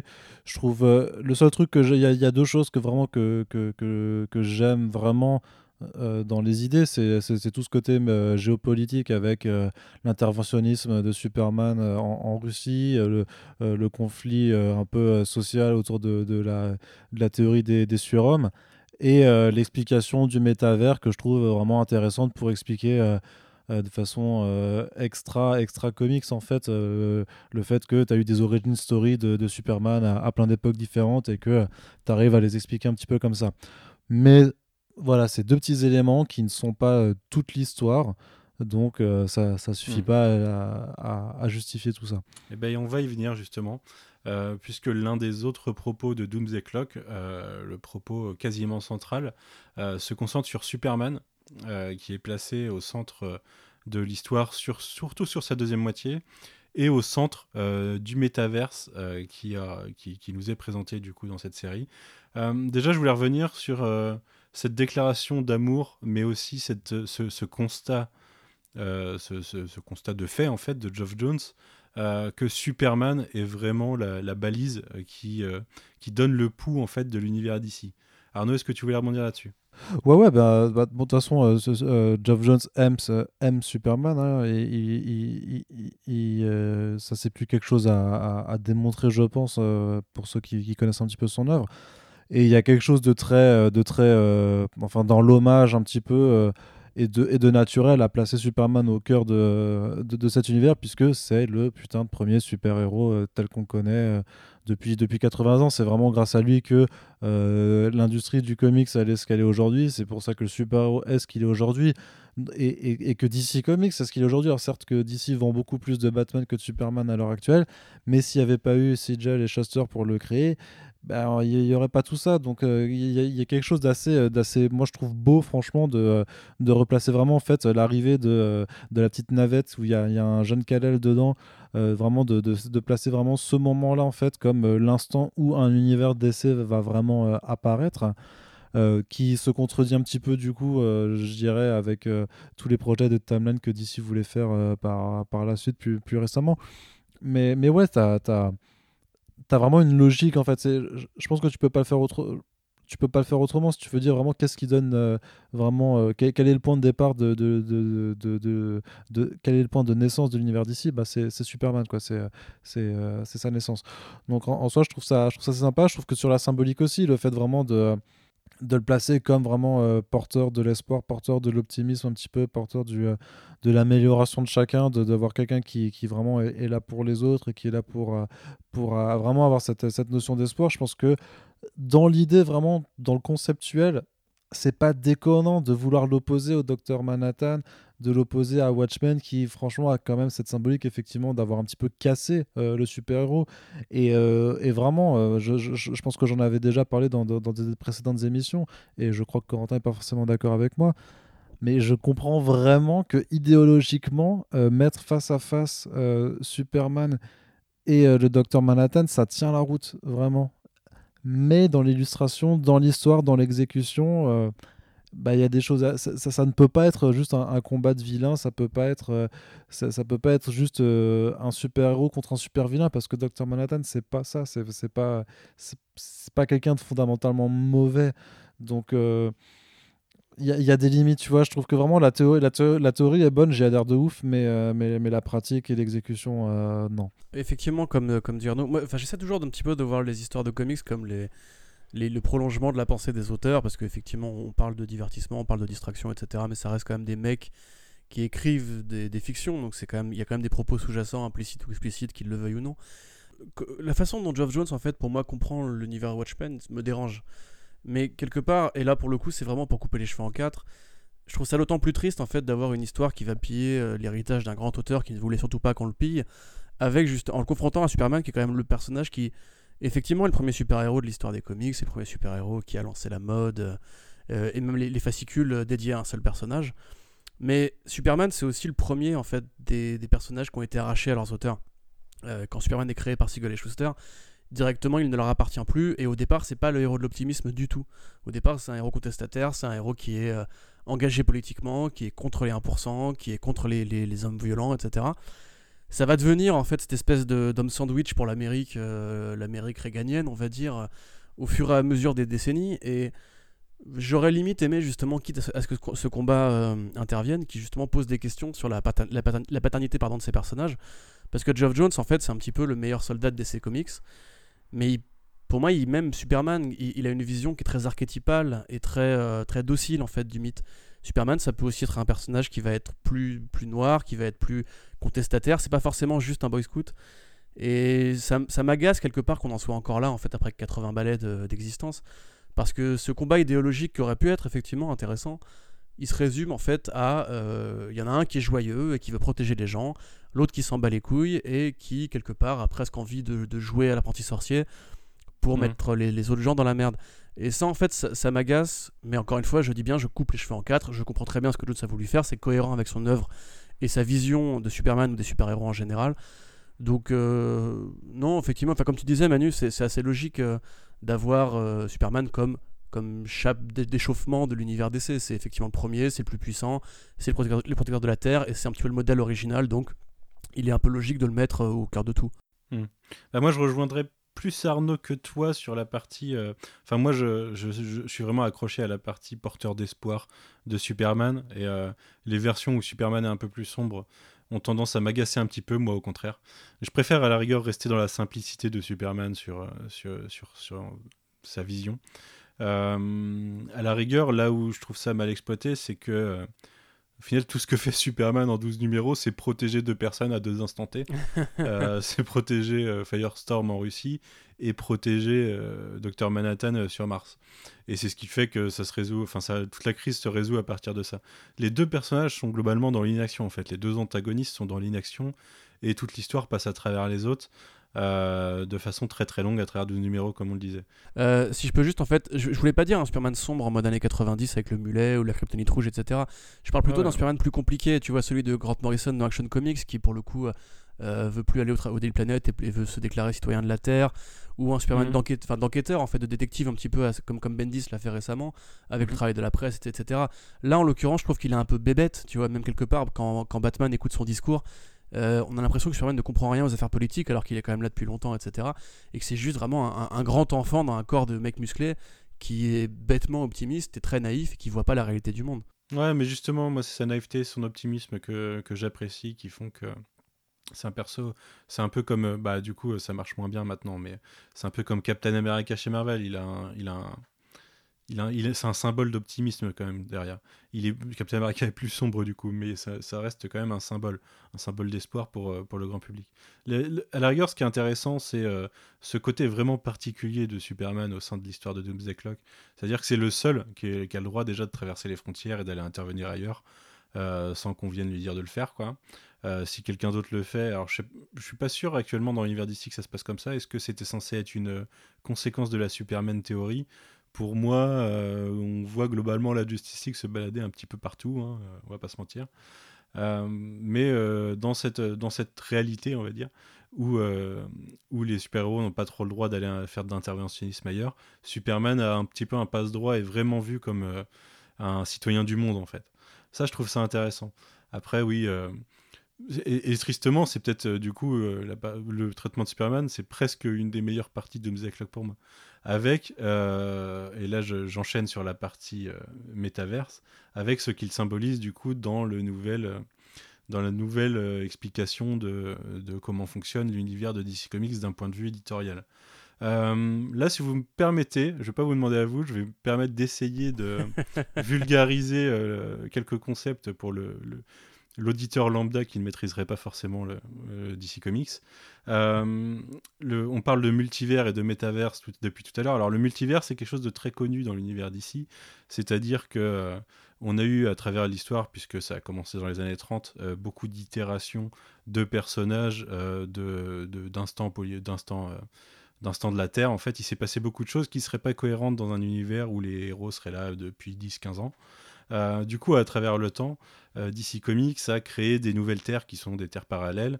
Euh, et voilà, globalement, quand les personnages se voient leurs origines ré- réinterprétées, on passe sur une terre parallèle. C'est ce qui a amené le concept, de crise dans les années 80 avec Crisis on Infinite Earth, où euh, l'Anti-Monitor a détruisé le multiverse et au final il y a eu une fusion de plusieurs ré- réalités sur une réalité prime euh, où euh, il n'y avait plus qu'une terre, la- une terre parallèle, enfin une, seule terre, un seul univers, et qui a été recassé plus tard par plusieurs crises, par plusieurs euh, effets de, manches euh, éditoriaux. Tout ça pour dire que euh, il y a ce concept de multivers où euh, différentes terres permettent d'avoir euh, différentes périodes, différentes histoires. Il y a un autre concept qui a été introduit un peu plus tard, euh, fin des années 90, euh, qui est le concept d'hypertemps, hypertime. Euh, concrètement, si vous visualisez à un instant T le multivers comme un disque, l'hypertime, ce serait sur euh, euh, le troisième axe du temps éditorial, ce serait la superposition de toutes ces couches, qui ferait que tout existe en, pa- en- en parallèle, mais aussi sur, un- sur une sorte de cylindre où à un instant T, on a un multivers qui est valable, et le lendemain, on a peut-être un autre multivers qui est légèrement différent. Ici, avec le métaverse, on introduit quelque chose d'autre, ce qui est expliqué par le docteur Manhattan à travers ses différentes expériences où il a euh, modifié euh, la réalité pour euh, ou, non amener Superman à, différents instants de l'histoire, ce qui correspond à différents instants éditoriaux de l'histoire de DC Comics, c'est que euh, à chaque fois qu'on bouge l'histoire de Superman, le reste du multivers se reconstruit autour de la réalité prime, euh, du coup, qui est la réalité qu'on suit. Et euh, même si une- la réalité change, du coup, euh, c'est Superman qui est au centre de cette hypertime en fait et de ce mé- le métaverse c'est pas l'ensemble de tous les univers c'est euh, l'univers principal on va dire. C'est un univers prime euh, dans lequel est notre Superman qu'on suit au jour le jour.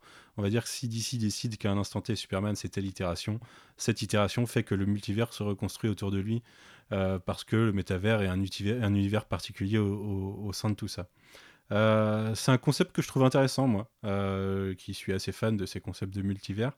Euh, je sais pas du tout euh, s'il est censé perdurer par la suite. Là, peut-être qu'Arnaud, tu vas pouvoir m'en dire plus.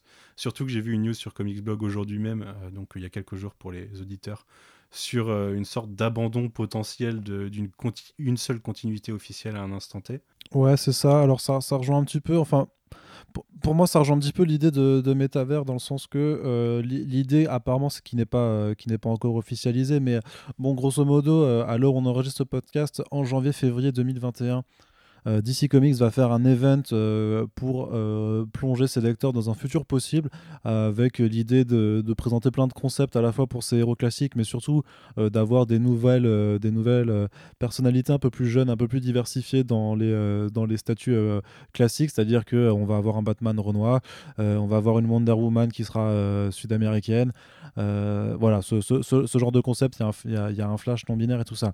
Le souci qu'on a un petit peu avec Corentin dans, dans, dans cette, euh, idée, dans, dans ces idéaux de représentation, euh, que par ailleurs on, on- on approuve sur, sur le principe, c'est que bah, euh, ce qui s'appelle là, ce futur, ça s'appelle DC Future State, ça dure deux mois, et techniquement, bah, après, euh, s'ils ont envie juste de, de rien en foutre, bah, ils en font rien en fait, et donc c'est un petit peu dommage de, de vouloir proposer des fait, idées. Des... Oui, carrément. On a eu des futurs zen, des trucs comme ça. Moi, les Ouais, histoires de les histoires de futurs de de- d'univers éditoriaux, euh, ça me fait toujours chier parce que je sais qu'au final ils en garderont quasiment rien quoi. C'est ça. Mais alors justement, le, truc, c'est que euh, toujours à l'heure on enregistre ce podcast, on ne sait pas trop euh, ce qui se passe après, en mars, avril, tout ça. Et apparemment, l'idée serait que, et ça, d'ici l'a déjà un petit peu dit, ils ont dit, il y a des storylines qui étaient déjà en, préparation depuis avant, qui vont juste se poursuivre, normalement, mais il y a aussi des nouvelles choses qui vont arriver. Et grosso modo, l'idée, ce serait de, développer, en fait, une continuité qui serait beaucoup plus lâche au sens où elle serait limite inexistante, c'est-à-dire que si des gens veulent euh, pas se faire chier et faire une histoire où ils utilisent euh, n'importe quel contexte euh, temporel, n'importe quelle période, n'importe quel truc, euh, se mettre dans leur propre petit univers, bah ils peuvent le faire. Et personne a priori va, va, va, les faire chier, ce qui techniquement, alors la théorie c'est que ça permet plus de liberté créative euh, aux- aux équipes, ce qui en soi est vrai, c'est-à-dire qu'il n'y a pas un éditeur qui va lui faire bah, je suis désolé, mais tu peux pas utiliser euh, Scarecrow dans, ton arc parce qu'il est en train de se faire euh, margouler la gueule dans euh, City of Bane, euh, par exemple. Bah là, ce sera plus, plus libre. Mais par contre, le, danger, c'est de voir se multiplier plein d'histoires. Sans conséquence en fait. Tu vois parce que l'intérêt d'une continuité c'est aussi d'essayer de faire euh, de, vraiment faire que les choses comptent vraiment que les histoires soient aussi un peu pensées sur le, le- d'un point de vue éditorial sur la construction d'un passif entre les personnages de relations clés euh, d'événements qui ont de l'importance et qu'on peut réutiliser ensuite bah, pour faire juste des, des- des grandes histoires qui s'étalent sur, sur des décennies. Et là, ça fait vraiment un petit peu euh, théorie à. Enfin, euh, euh, vu sur, sur le court terme, on veut juste faire. euh, on veut pas se faire chier, on fait juste des, arcs de 6 numéros auto-contenus et dans leur propre truc. Comme ça, ça permettra de vendre plus d'albums en dehors des, euh, des comic shops, puisque de toute façon. D'ici comprend bien que euh, l'avenir a priori de la BD de super-héros elle se fait euh, pas euh, dans les shops qui sont tous en train de crever et dont le lectorat vieillit de plus en plus mais bien euh, chez les nouvelles générations. Et pour les nouvelles générations, bah, la continuité, c'est un truc qui fait un petit peu peur. Donc, j'imagine que tu as quand même des, équipes créatives qui vont être un petit peu euh, euh, déter sur le fait de non, on veut que nos histoires comptent et donc on va faire euh, des choses dans la continuité euh, pseudo-principale qui n'existera plus vraiment, quoi.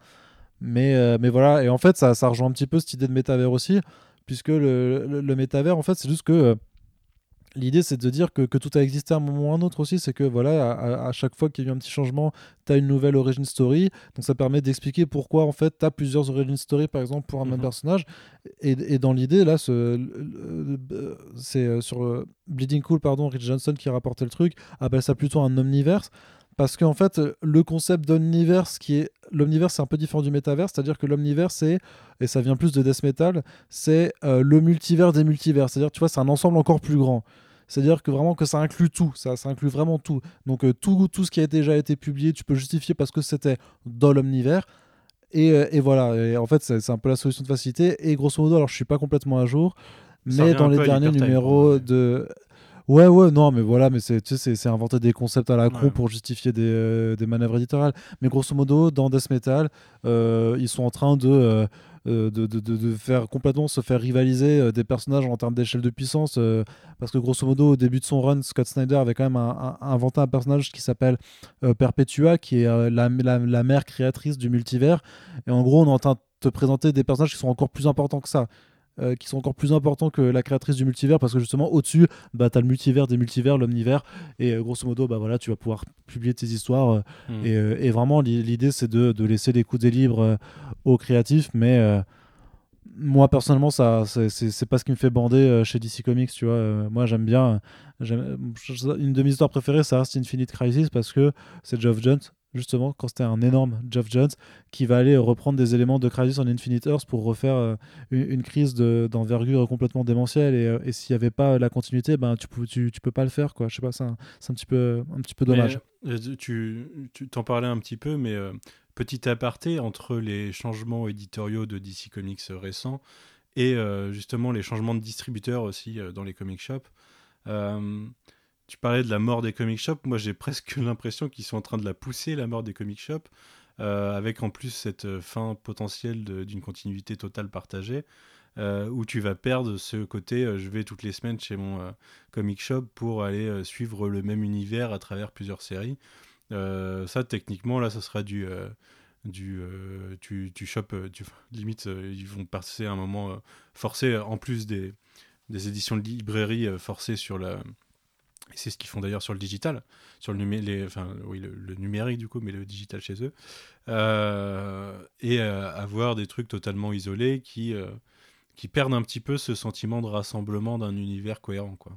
Ouais, après, je suis pas Madame Irma, donc je vais pas faire de prédiction non plus, mais il y a quand même une réalité qui, est sur les chiffres, c'est que sur la dernière année, euh, les comic shops en tant que tel, ça représente euh, plus que la moitié de, de- de- du total du marché euh, des comics, et que surtout depuis la, depuis la, depuis, c'était la première fois l'année dernière vraiment où en fait c'est euh, enfin non c'est ça c'est que les, les, les, les, bookstores c'est à dire les boutiques euh, plus généralistes euh, les libraires généralistes ont dépassé en termes de chiffre d'affaires les, les comic shops. C'est-à-dire que maintenant, il y a plus de comics qui se vendent généralement sous forme d'albums en dehors des, des comic shops que, que single issues. Mhm. Et tu as pas mal, moi, ça fait pas mal de temps du coup que, que je discute avec des artistes, des auteurs qui, et, et beaucoup, émettent aussi cette idée que le, le système de single issues, à terme, même court terme en fait euh, de, de- de- devrait disparaître parce qu'il y, a- pas mal de problèmes euh, liés à ça donc euh, je, je dirais pas que d'ici forcément pousse euh, vers, vers la mort des comic shops Mais leur dernière décision, effectivement,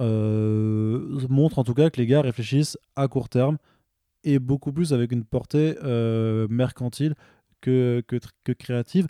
Malgré ça, malgré ça, il y a des albums qui sortent qui sont mortels, qui sont très très bien parce qu'il y a quand même des équipes créatives de très bonne qualité qui sont dessus. Donc euh, c'est pas, ça reste un problème vaste, compliqué et, euh, et plein de nuances. Faut pas, euh, faut pas, euh, voilà, faut, faut, faut pas voir tout ça tout noir tout blanc. C'est Mm. pas comme Doomsday Clock, c'est pas juste Superman ou Manhattan. Tu vois, il y a, il y a tout un échelle d'entre deux. Après, moi, je vois aussi ça comme un serpent qui se mord la queue, c'est-à-dire que moi, en tant que lecteur qui achète beaucoup de comics, ne serait-ce que mes comics d'ici ont vachement réduit ces dernières années parce que je trouve qu'ils font n'importe quoi éditorialement. Donc forcément, euh, il y a moins de gens qui achètent et du coup, bah, ça les pousse à sortir de, ce, modèle. Mais si ils avaient gardé une cohérence à un instant T en essayant peut-être de, vraiment penser à plus long terme et pas à un reboot tous les six mois ou euh, des gros événements en continu, euh, moi, je t'avoue que Death Metal et tout ce qui s'ensuit, euh, ça m'a ça m'a sorti du truc. hein, genre, le, le Scott Snyder de ces trois dernières années chez DC, j'en peux plus, quoi. Et Ouais, du coup, euh, ouais, ouais. euh, franchement, c'est vrai que c'est sûr que ça donne pas envie quand, euh, quand ils sortent des trucs comme ça. Euh, Corentin, est-ce que tu voulais rebondir sur le parti, la partie métaverse ou est-ce que euh, Non, mais je vous écoute, c'est intéressant.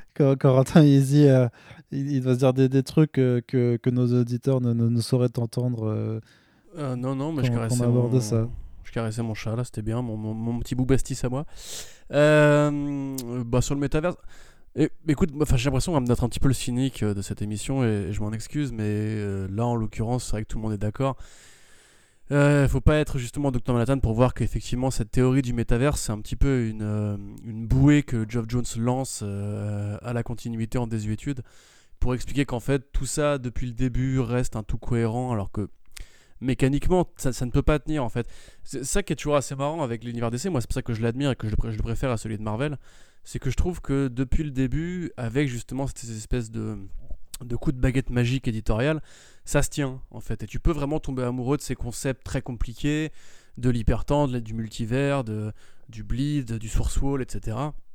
Bon après Scott Snyder depuis est un peu en train de, de tout casser et, euh, c'est un petit peu euh, un petit peu agressif pour ceux qui aiment justement bien suivre cet univers au quotidien. Mais le métavers, je trouve qu'effectivement c'est une idée qui est pas inintéressante dans justement et là pour le coup je, lui accorde ça la réappropriation en fait de l'analyse méta que fait Alan Moore de l'industrie dans Watchmen, puisque dans, Watchmen, on, on te parle en fait de super-héros du Golden Age qui n'avaient pas de pouvoir, qui serait un peu le compromis entre les premiers héros pulp et les premiers super-héros de DC, des justiciers urbains, la The Shadow, etc.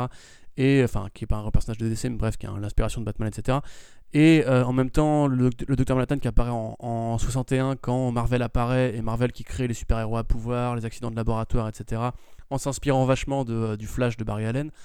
Du coup, il y a toujours ce, ce propos un peu méta, effectivement, du coup, métaverse, qui, qui parle en fait de comment DC a évolué, comment Superman a évolué, comment cette lecture a évolué. C'est peut-être le seul propos qui, en sous-couche, m'intéresse un peu, qui est en fait justement de ramener, euh, de ramener tout ça, en fait, des variables d'édition, des variables de chronologie, des variables de temporalité qui euh, justifient que l'univers en, en- en mouvement soit toujours cohérent aujourd'hui, qu'il y ait toujours de nouvelles idées, etc. Et je pense que c'est une, trace d'optimisme, là encore, c'est ce côté... euh, l'univers DC qui articule un petit peu toute la cohérence éditoriale de l'industrie, parce que c'est un peu ça, je suis désolé, mais quand les New 52 arrivent, quelque part Marvel, un peu après, va faire Marvel Now, et euh, encore aujourd'hui, DC et Marvel se piquent des idées, encore aujourd'hui, quand DC euh, se porte, enfin quand DC éternue, l'industrie tombe, tombe malade, on va dire. Et il y a quand même un petit peu ce côté, euh, un petit peu amoureux, je pense, que Geoff Jones a vis-à-vis justement de la continuité, vis-à-vis de ces concepts-là il essaye de trouver une sorte de cohérence qui ferait que tout ça marcherait bien. Euh, Est-ce qu'il la trouve? Bah, Effectivement, c'est. Enfin, je, sais pas si tu as prévu d'aborder la fin où justement ça, ça prophétise une sorte de crisis à terme ou, ou Ouais, ça, si, ça, va ça- assez loin. Voilà, tu vois, ça, va assez loin, mais c'est encore une fois Geoff Jones qui reste un, un chief creative officer, c'est-à-dire ça reste un mec qui met un univers entier euh, en mouvement, qui reste euh, le, le grand architecte, qui pose des idées, qui pose des concepts, qui permettent à tout ça de fonctionner harmonieusement, équitablement.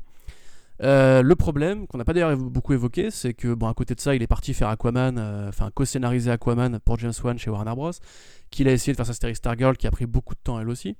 Qu'il est, qui s'est empêtré dans, dans des projets qui ont pris beaucoup de temps, etc. Et que finalement, ces grandes idées qu'il a posées, on, on risque pas de les voir, et vous, avez, vous en avez bien parlé. Aujourd'hui, la cohérence euh, éditoriale n'est plus une priorité pour DC Comics. Il se trouve qu'il y a eu un changement de management aussi. Dan Didio, le publisher historique à qui on doit le New 52, DCU et le DC Universe Rebirth, a été licencié. Et quelque part, le Future State, c'est un peu le dernier reste de sa présidence qui, euh, qui imposera un petit peu euh, un milestone historique, mais a priori euh, sans conséquence.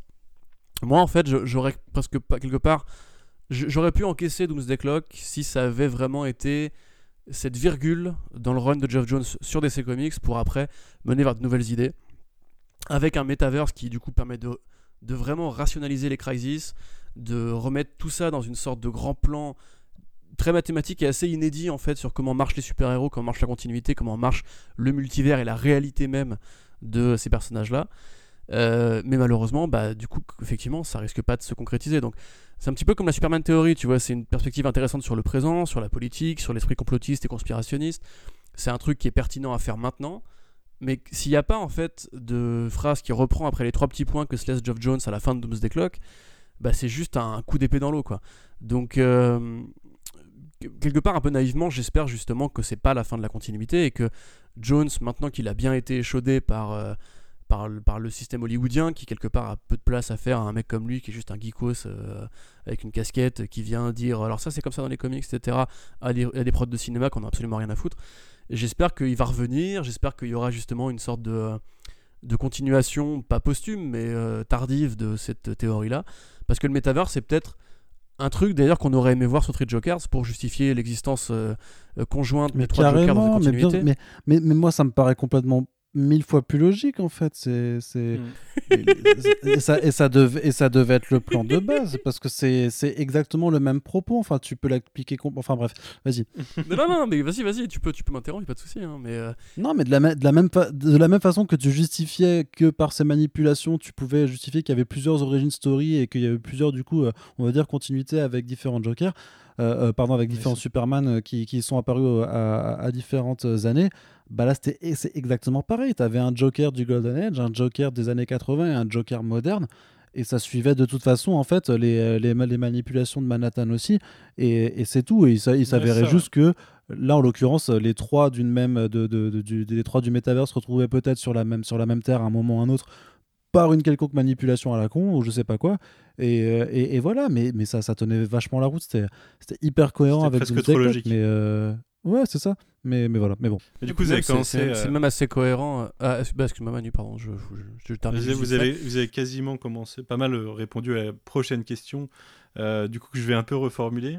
Euh, c'est du coup ma question, c'est est-ce que il reste seulement un truc de Doomsday Clock dans la suite euh, éditoriale de, de cette histoire, puisque côté Watchmen, euh, on en reparle juste après avec Rorschach. euh, on est plutôt sur une suite au comic book originel et à la série télé, mais pas du tout sur un potentiel, une ouais, référence Tom- à, Tom- à Tom- King- Tom King a confirmé hein, que c'est bien une suite à la série télé, que ça se passe dans le même Ouais, univers. ouais, ouais, il l'a bah, ça se voit hein, dès la lecture du 1. euh, c'est, Il y a 2-3 indices qui sont plutôt parlants. Euh, et côté éditorial, euh, tu as, mentionné. C'est Future Slate ou Future State? Future State, avec un T Ouais, comme C'est ce qui me semblait. ouais.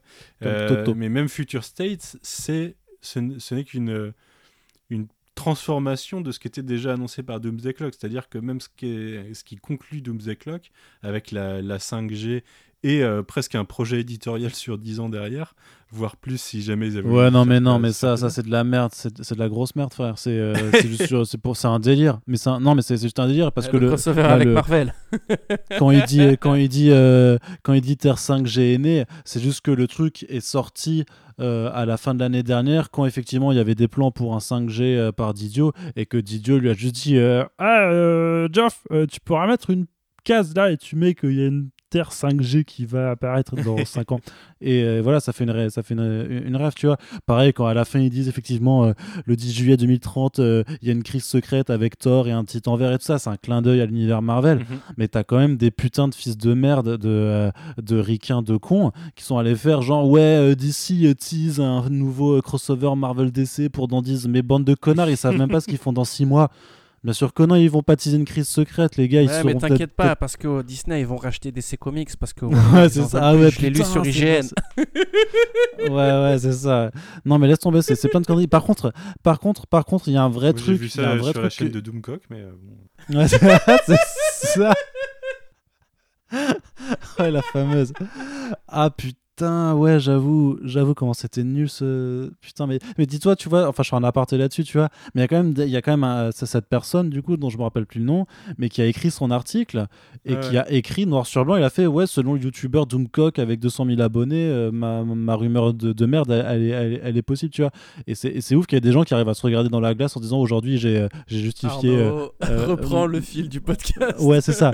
du coup, ce jeu... non, non, mais ce que je veux dire par rapport à- aux conséquences de Doomsday Clock, il y a quand même un truc euh, qui était teasé dans Doomsday Clock, qui était le retour de la Legion of Super Heroes, qui s'est quand même fait avec euh, Brian Bendis, mais euh, dont les origines, si tu veux, de ce retour n'ont plus rien à voir avec, avec Doomsday Clock. Par contre, il y a un vrai délire, un vrai bail hyper important. Euh, que Doomsday Clock fait par rapport normalement à la continuité principale de, de DC, c'est qu'à la fin, euh, Alan Scott, il est bien là. La GSA, elle a bien Mhm. existé, tout le monde s'en rappelle, et elle est mi- même limite encore un petit peu en activité. Et ça, par contre, ça a complètement disparu. Ça ne s'est jamais fait. Il n'y a jamais eu de relance de la, de, de la GSA, et, euh, et c'est un putain de scandale. Ouais, Et sinon, voilà, bah, il y, a la- il y a la dernière case avec ce, ce, ce, ce Clark euh, qui a. enfin, le, le truc est stupide, quoi. C'est. euh, donc il vole, il vole le deuxième enfant de, de Mime et Marionnette, et, il lui donne ses pouvoirs et après il le, il le place en, en adoption grosso modo chez, chez sa sœur. Il a quand même fait un gamin euh, avec le, le- le signe de Manhattan sur le front. Enfin, le pauvre gosse, quoi. Qu'est-ce qu'il va faire de, de, de son enfance avec ça, tu vois? Il, fait symboliquement don d'un Superman à l'univers Watchmen parce que l'univers Ouais, Watchmen c'est ça, un ouais, c'est ça. Ouais, ouais, c'est Ce ça. est- Mais, mais, sauf que c'est moche. euh, c'est très fort quand même. Ouais, ouais, c'est sûr, c'est sûr. Mais en plus, le truc, c'est que le design du perso, pour le coup, Gary Frank euh, a beau bien le dessiner, euh, Ah non, mais il est le, fli- le- flippant, le design est dégueulasse, quoi. il est juste horrible. il est voilà, il est trop trop truc. Mais après, et tu vois, mais c'est peut-être c'est de dire que voilà, même dans l'univers, même dans l'univers de Watchmen, on peut influer une petite note d'espoir. Et euh, c'est ça. Et Alan Moore mange tes grands morts, quoi, accessoirement. Mais voilà, pour Mais- moi, mais- le mais- truc qui vraiment qui, qui me saoule, c'est que euh, la JSA soit vraiment euh, euh, a été mise de côté, alors qu'elle était quand même vraiment bien censée faire son retour avec cette série. Mais quelque Ouais, bah, part, c'est- c'est- cette fin est vachement proche de ce qu'il avait fait avec Green Lantern quand il avait fini son run, euh, où il donnait un petit peu des sortes de directions apocryphes sur genre, alors voilà comment va finir lui, voilà comment va finir lui, etc. Euh, vous pouvez prendre ça au premier degré si vous voulez, par rapport justement aux, suites qui auront lieu après mon volume. Ce qui est surtout super con, c'est que bon, Geoff Jones, on l'a dit en début de podcast, c'est l'architecte, c'est lui qui fait Brightest Day, qui a quelque part un petit peu amorcé euh, la fin de l'univers DC précédent. C'est lui qui a après lancé les directions pour les New 52, c'est lui qui a pris la Justice League qui était le phare euh, éditorial absolu pour les événements qui ont eu lieu comme Forever Evil et compagnie. Et euh, en définitive, là, t'as l'impression qu'il s'est rattrapé par la réalité des cols blancs en fait. Ou ouais, alors soit est-ce que c'est Dan Didio qui lui a dit tu mets une crise euh, en perspective comme ça, ça fera, ça donnera envie aux gens de tenir encore 5 ans, ou est-ce que c'est vraiment lui qui quelque part espérait revenir aux manettes? Et poser à terme un élément de continuité comme ça qui pourrait s'auto-répondre Franchement, j'en sais rien, très honnêtement. Je pense que c'est euh, quelque part une sorte de, de- d'espoir manqué, encore une fois. Mais je sais pas, peut-être que. En même temps, j'ai lu Free Jokers, du coup, je suis plus forcément aussi naïf, mais peut-être que vraiment il va revenir et qu'il va réussir à tenir ce, ce plan-là. Parce que, si on se rappelle bien, Con- Con- Convergence, par exemple, il avait réussi à, au détour d'une bulle de dialogue vraiment toute petite, euh, dans les pré-New 52, il, il avait déjà prévu l'idée d'utiliser Convergence un jour. Donc c'est vraiment un mec qui arrive euh, par un hasard miraculeux à, rester cohérent avec lui-même. Euh, moi, je te dis, naïvement, j'ai encore envie que ça arrive. Mais par contre, finir là-dessus, c'est exactement comme finir Street Joker sur le côté genre est-ce que vraiment c'était lui, c'était pas lui, etc. C'est un peu genre la porte de facilité en mode genre euh, regarde là-bas, t'as vu? C'est c'est intéressant là-bas ce qui se passe. hein. Et oublie ce que tu viens de lire, c'est de la merde. C'est un peu basique quand même. Ouais, puis il y a puis, puis un autre truc, même en, en- en me remettant à la fin, c'est qu'il y, y a deux choses. C'est que techniquement, l'intrigue de la Superman Theory devait aussi être poursuivie parce qu'au final, on n'avait pas le, le vrai du faux, mais tu as quand même euh, justement Alan Scott qui dit on va, on va démêler le vrai du faux. Donc je pense que la série de JSA aurait très certainement poursuivi cette, euh, cette théorie qui, je, trouve- bah, qui était vachement, Et par vachement contre, bien. On a la confirmation qu'il y a, une, il y a, il y a certains héros pour lesquels c'est vrai et on a Métamorpho. Ouais, en plus, notamment. Tout à fait, ouais. Et, et de deux, tu avais quand même aussi, euh, tu, lis au détour d'une quête, d'une- bulle, mais euh, je pense que pour le coup, il y avait un vrai teasing là-dedans. C'était que Wonder Woman devait euh, former un, un- un groupe qui s'appelle les Gardiens du Globe, donc euh, un peu comme, comme dans Invincible, quoi. Mais euh, voilà, avec des. Mais avec des héros, euh, des héros japonais, israéliens, australiens, euh, tout ça. Donc, euh, il devait y avoir une nouvelle équipe internationale qui, devait se former là-dedans. Et donc, je pense que ça, c'est clairement des, trucs qui, sont passés à la trappe entre temps et dont je pense qu'il aurait été intéressant de les voir. Et le truc, c'est que à l'heure actuelle, pardon, je te, je te coupe une dernière fois, mais vu que Doomsday Clock, ça s'est quand même fini il y a un an euh, chez DC, qu'il n'y a absolument rien qui a été réutilisé ou ne serait-ce que teasé, je crois que vraiment que euh, Corentin il dit ouais j'ai envie, j'ai envie de machin. Alors Corentin, tu peux avoir envie, c'est pas, mais à mon avis, ça va vraiment pas se faire. Non, quoi. non, non, non, parce que c'est différent quand même, parce qu'à la fin, quand Dr. Manhattan snap et que la réalité se réaligne, on- n'est pas censé évoluer dans le même monde que celui de la Superman Theory, puisque dans ce monde-là, euh, Clark a perdu ses parents dans un accident de voiture, etc., alors qu'ils sont vivants, donc tu peux... C'est comme d'hab, c'est l'esprit crisis, tu vois, c'est qu'est-ce qui a été réécrit, pas réécrit, est-ce que vraiment c'est encore d'actualité? Ouais, tu peux choisir Euh, ce que tu veux. ouais. Ouais, voilà, c'est là justement que c'est un peu une technique de brigand, quoi. C'est vraiment genre, bon, voilà, je vous ai ramené l'optimisme, après vous en faites ce que vous voulez. Et comme tu le disais, comme tu le disais par rapport à Metal, c'est là aussi que tu peux pas tout prendre au, pied de la lettre.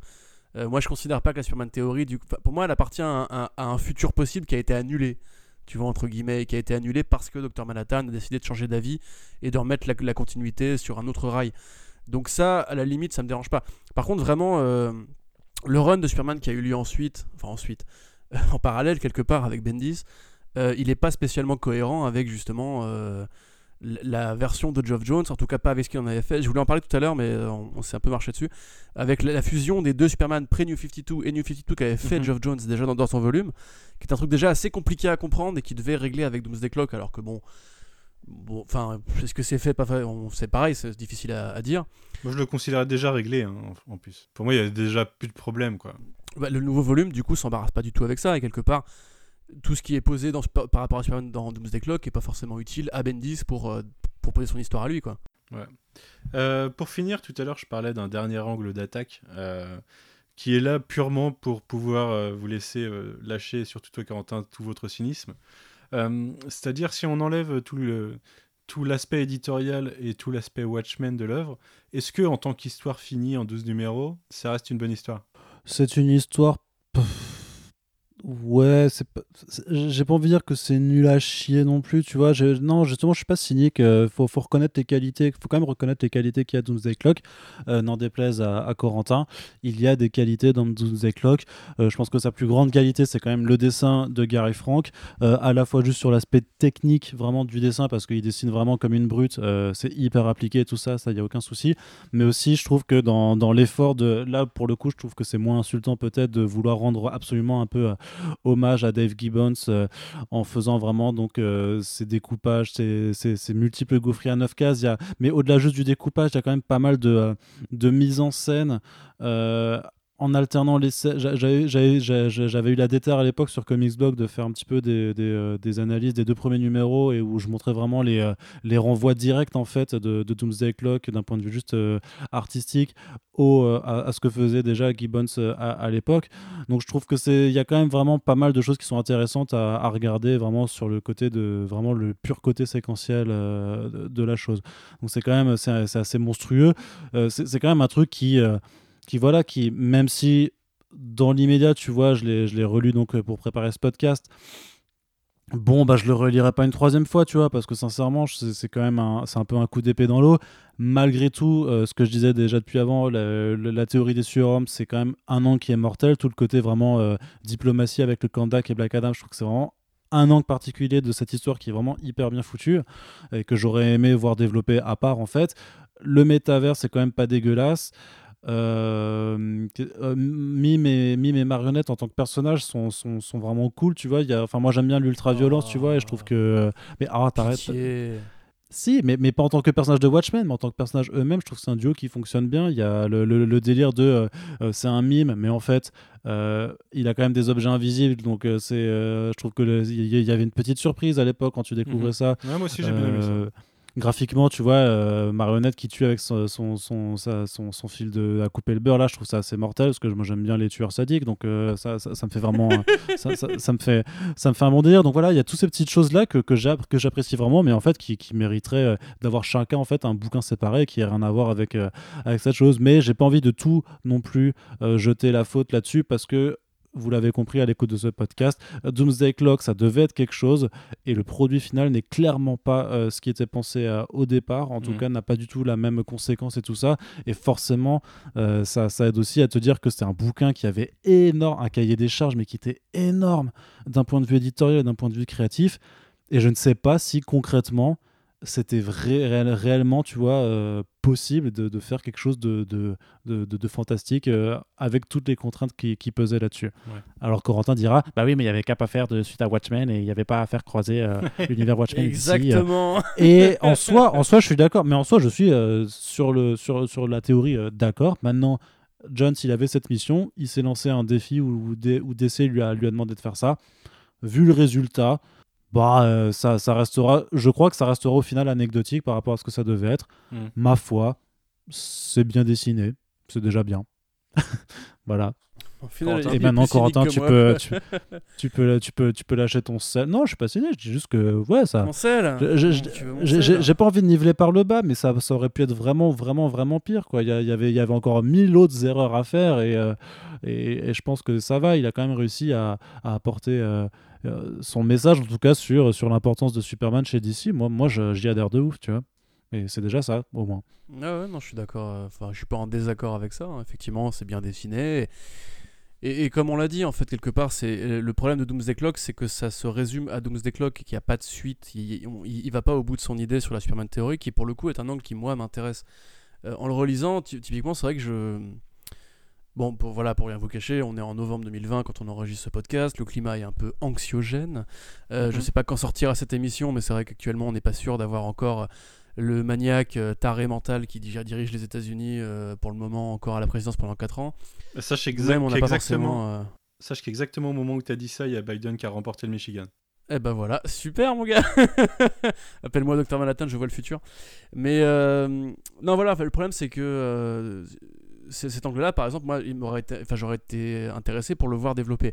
Comme je l'ai dit, je considère qu'il est hors canon maintenant que Docteur Manhattan a euh, ré- réécrit la, la continuité, mais c'était cool quand même de retrouver du DC Comics politique, du DC Comics qui Ouais. pose des questions sur euh, l'interventionnisme, l'ingérence, le Kanda qui clairement représente une sorte de Proche-Orient euh, un peu fantasmé. Euh, un Poutine qui se balade là. Bon, moi, tous les comics où il y a Poutine, je suis content, tu vois, parce que c'est quand même le vrai super vilain de la vraie vie. Et effectivement, c'est vrai que c'est pas idiot de poser la question de pourquoi les comics sont si américains, alors que l'univers finalement euh, est quand même créé au départ par des immigrants juifs euh, d'Europe de l'Est, etc., qui ont, ont à ce point euh, infusé le, le rêve américain dans leurs personnages. Mais au-delà de ça, et je suis vraiment désolé, Manu, mais tu peux pas poser la question en mode et si on retire Watchmen? C'est la BD elle-même. non, mais c'est en ne dehors pas. de ça. Mais Oui, Mais la, la BD Watchmen, enfin, la BD Doomsday Clock ne veut pas retirer Watchmen, elle veut absolument s'inscrire dans le canon de Watchmen. On a, on a parlé des Gaufriers à 9 cases, on a parlé des 12 numéros, on a parlé de l'omniprésence de ces personnages qui au final disent pas grand chose. D'un personnage de Rorschach qui n'existe pas si tu n'as pas lu Watchmen. Je veux dire, si tu n'as pas lu Watchmen et que tu pénètres dans Doomsday Clock totalement vierge de toute l'information, bah tu vois ce personnage-là et tu te dis what the fuck, qui c'est, je comprends rien et tout. L'obsession justement de vouloir caler Eddie Blake par exemple, qui est vraiment totalement dispensable. Et en définitive, pour moi, c'est une fanfiction. C'est une fanfiction qui est Mhm. euh, très bête, euh, très adolescente, et qui en fait se résumerait, on va dire, à si Steven Knight essayait d'écrire un- une suite à Roméo et Juliette. Je veux pas être très, mé- je veux pas être méchant en disant ça, mais Geoff Jones, je l'aime beaucoup. Il a plein de qualités. C'est un très bon scénariste de comics. Ce n'est absolument pas un auteur du niveau d'Alan Moore dans les thématiques ou dans la richesse de récits. C'est un mec qui sait écrire euh, des histoires passionnées avec des, des, des- bons personnages qui dialoguent bien, qui vont vers un idéal, qui vont vers euh, un divertissement qui est agréable à suivre et un univers en mouvement que j'aime euh, découvrir comme une, une bonne série télé en fait, vraiment, ou un bon dessin animé. C'est un mec qui sait justement écrire ça, le, un petit peu comme euh, Joss Whedon ou comme Bendis, un monde feuilletonnant de personnages denses, riches, intéressants, drôles, bien caractérisés, etc. Là, en l'occurrence, J'apprécie qu'il essaie de faire du politique, j'apprécie pas du tout qu'il essaie de se mettre au niveau d'un mec qui a des idées qui vont beaucoup, beaucoup, beaucoup plus loin que ça. À mon sens, c'est une trahison, c'est un échec à tous les niveaux, euh, éditorial, etc., ce que tu veux. Graphiquement, évidemment, c'est très beau, mais c'est Gary Frank, on s'attendait pas à autre chose. Les couvertures sont magnifiques, ça a permis de faire quelques petits hommages dans les variantes que j'aime bien, tu vois, comme j'aime bien les variantes de Rorschach. Mais derrière, pour moi, je suis désolé, je, vraiment, euh, vraiment, je dis pas je suis désolé en mode genre je suis désolé, je suis un connard, etc. Je suis vraiment désolé, en fait, je m'excuse auprès des gens qui ont envie justement de ce genre de choses, qui ont envie de ce genre de crossover, parce que quelque part, moi-même je l'ai rêvé. Quand tu lis Watchmen la première fois, tu as envie d'avoir plus de Watchmen, tu as envie d'avoir des compléments à ce, chef-d'œuvre-là qui est vraiment tellement bien, tellement complet, etc. Mhm. Et je- ça m'énerve en fait d'être ce mec-là qui, qui dit euh, touchez pas, etc. Parce qu'au final, aujourd'hui, il n'y a plus grand-chose de sacré, on ravive des licences parce que Hollywood a décidé que c'était normal, et les comics aussi se basent sur ce principe-là. Les comics, quelque part, ont décidé qu'il devait y avoir une suite à Batman après Bob Kane et Bill Finger, ça a donné des très grandes histoires, donc c'est possible de le faire. Maintenant, euh, Watchmen, c'est Watchmen. Et de la même façon qu'il y a Stephen Kane dans le cinéma, il y a Watchmen pour les comics. Il ne faut pas, en tout cas pas comme ça, euh, mélanger les torchons et les serviettes. Watchmen, c'est Watchmen, DC, c'est DC. J'adore les deux indép- indépendamment. Mélanger les deux, ça n'a pas de sens. Et la preuve, l'histoire en finale, comme disait Arnaud, je pense pas qu'on la retiendra. Et pour moi, si vous voulez lire, du Geoff Jones, lisez Green Lantern, lisez The Flash, lisez les Teen Titans, lisez Brightest Day. Il a fait tellement d'histoires bien meilleures que ça, bien, bien mieux rythmées, bien mieux dialoguées, avec des personnages plus pleins, plus entiers, plus intéressants. En définitive, ça montre juste qu'il y a des trucs qu'il faut pas faire. Tout simplement. Bah écoute, t'as un peu, euh, t'as un peu découvert mon plan machiavélique de vous avoir piégé avec cette question. Euh, c'est que pour moi, euh, pour moi, on peut pas en fait, euh, on peut pas du tout démêler les différents éléments qui construisent Doomsday Clock. Euh, et qu'en tant qu'histoire, ce que je trouve super dommage, c'est que euh, les éléments, comme vous les avez cités, notamment la Superman Theory, les éléments qui sont introduits et qui sont exploités, auraient dû être le, cœur et le sel de l'histoire, sont en fait parasités par les outils que sont le, le métaverse et la dépendance à Watchmen. Et du coup, ça en fait vraiment un acte manqué. Je trouve que ça, ça, ça, fait ça le rend imbuvable euh, dans les références qu'il essaye de traîner et dans les, les gimmicks qu'il essaye de reproduire. Et, euh, franchement, moi, j'ai vraiment, vraiment pas passé un bon moment à le lire en vrai. Euh, quand dans les, dans les premières pages du dernier numéro, tu as une réplique de Dr. Manhattan qui dit Dans euh, 11 minutes, ça sera fini. J'avais envie de dire non frère, je sais que ça va me prendre encore une demi-heure à lire ce numéro et que c'est pas super bien. Et euh, alors je, je dis pas qu'un bon numéro de comics c'est un numéro qui se lit en 11 minutes ou qu'une mini-série, une mini-série euh, doit se lire vite et, digeste. Je dis juste que si, euh, en général, si tu mets du temps à lire quelque chose, c'est qu'il y a du propos derrière, il y a quelque chose à en retirer. Et là, je n'en retire pas grand-chose. Donc vraiment, je trouve que c'est une foirade. Moi, je déconseillerais la lecture de Doomsday Clock à tout le monde. Personnellement, j'ai vu des gens euh, qui apprécient cette œuvre, mais j'ai eu aussi beaucoup de gens qui nous ont dit bon courage quand euh, je me suis relancé dans la lecture euh, dimanche. Ouais, franchement, franchement, c'est vraiment, vraiment, vraiment foiré. je, je trouve même plus les mots pour dire à quel point je trouve ça foiré. Euh, bah écoutez, je vous remercie pour cette partie sur Doomsday Clock. Je voulais revenir rapidement. Alors, je sais que toi, Arnaud, tu ne l'as pas lu, mais tu t'es déjà fait spoiler dessus ça. parce que euh, je sais que vous en avez parlé en back issues. Euh, C'est ça. Sur la nouvelle série du coup de Tom King. Euh, Tom King qui a une place euh, assez importante en ce moment depuis quelques années, même chez DC Comics avec son run sur Batman, mais aussi euh, ses chefs-d'œuvre comme euh, Miracle Man euh, après un vision. Avait Miracle. fait chez- Mister Miracle, oui. Après, euh, donc euh, ses chefs-d'œuvre comme Mister Miracle, après euh, un passage chez Marvel avec Vision notamment, qui est, qui est aussi un chef-d'œuvre, et depuis on suit Strange Adventures par exemple, et quelques autres séries sur lesquelles il a pu passer. D'ailleurs, j'ai vu qu'il y a une édition Deluxe de Omega Men, et moi j'ai qu'un TPB, ce qui emmerde, donc je vais être obligé d'acheter le Deluxe. Euh, enfin bref, euh, Tom King qui se lance, euh, peut-être qu'il a été lancé par DC, peut-être qu'il est envoyé, à la mort, je ne sais pas, sur l'univers Watchmen avec Rorschach, qu'on disait tout à l'heure, prend la suite de la série télé, qui prenait la suite du comics, donc officiellement ça reste canonique, même si c'est une suite d'une suite qui peut être interprétée comme un futur possible, donc ça n'engage à rien, éditorialement, officiellement. Il y a un lien avec Watchmen, mais ça n'engage à rien si on le veut. Euh, donc Tom King, Roré et Forness, euh, est-ce que tu veux nous en parler un petit peu, euh, Corentin? Bah oui, fur- furtivement pour ceux qui enfin pour ceux qui veulent un avis plus développé, parce que je remercie Arnaud qui m'a laissé monologuer comme un C'est très intéressant. dans tu le appris des choses. dans le back issues. Eh bah c'est avec plaisir. Après j'ai moi-même appris beaucoup de choses en, en lisant l'article de Bleeding Cool sur la preview de Rorschach 2 qui, que j'attends d'ailleurs impatiemment de découvrir. Ouais. Euh, pour vous résumer ça, donc effectivement c'est la suite de la série HBO. Pour moi, enfin je suis moins euh, je suis, moins décisif que toi par rapport à la, à canonicité du projet. Pour moi, c'est vraiment un exercice de style qui se veut pas forcément être la suite de Watchmen. Ça se veut plus effectivement être dans le prolongement des idées qu'a posées Damon Lindelof, mais en reprenant une perspective de comics, ou plutôt d'auteur de comics, ou de fans de comics, d'éditeurs de comics. Puisque euh, donc ça parle effectivement du président Robert Redford, donc qui est le chef d'État de la mythologie, euh, des États- des États-Unis, pardon, du Watchmen de Damon Lindelof, euh, qui remet sa couronne de président en jeu pour des élections présidentielles. Donc forcément, ça connecte avec le présent et euh, youpi pour le Michigan, euh, où en fait il va affronter, parce que du coup Robert Redford est un petit peu l'avatar démocrate euh, du président qui est pour les réparations euh, aux Afro-Américains, qui est contre la violence policière, qui est pour un État de gauche qui, qui en sert un petit peu la pensée euh, conservatrice et, et républicaine, et voire euh, néo-fasciste et canon, etc. Euh, ce mec-là donc remet sa couronne en jeu et euh, tombe face à un candidat de, droite, voire d'extrême droite. Et le candidat en question va manquer de se faire assassiner par un mec en costume de Rorschach et son acolyte féminine. Les services secrets interviennent et réussissent à flinguer le Rorschach et la jeune femme. Et là, du coup, commence une enquête, comme Watchmen, qui commence toujours par un meurtre, comme la série de, de Damon Lindelof d'ailleurs, pour essayer de comprendre qui était ce monsieur, qu'est-ce qui s'est passé, euh, pourquoi Rorschach, pourquoi à ce moment-là. Et en définitive, on découvre très vite que c'était un auteur de comics, qui a priori est très inspiré par Alan Moore, puisque c'était un auteur de comics un petit peu punk qui a été floué par son éditeur et qui s'est retiré de la scène publique pour vivre dans l'isolement, dont le personnage a été euh, gardé par euh, son éditeur pour en faire des produits de cinéma, et qui en définitive est un mec d'ultra-gauche qui a très peur de la montée des idéaux néofascistes aux États-Unis. Là encore parallèle avec le présent évidemment, et on pourrait même se demander d'ailleurs si Tom King ne parle pas un peu de lui-même. Et au-delà de ce côté un petit peu hommage euh, à Alan Moore, on a en fait un. Bon, oui, s'il te plaît, je. Voilà. Papa, papa fait un podcast. Donc, au-delà de cet hommage à Alan Moore, on a aussi euh, une sorte de propos sur une société secrète des auteurs, des auteurs de comics en fait, qui aurait une manigance vis-à-vis de la politique. Alors, on n'en sait pas plus pour le moment.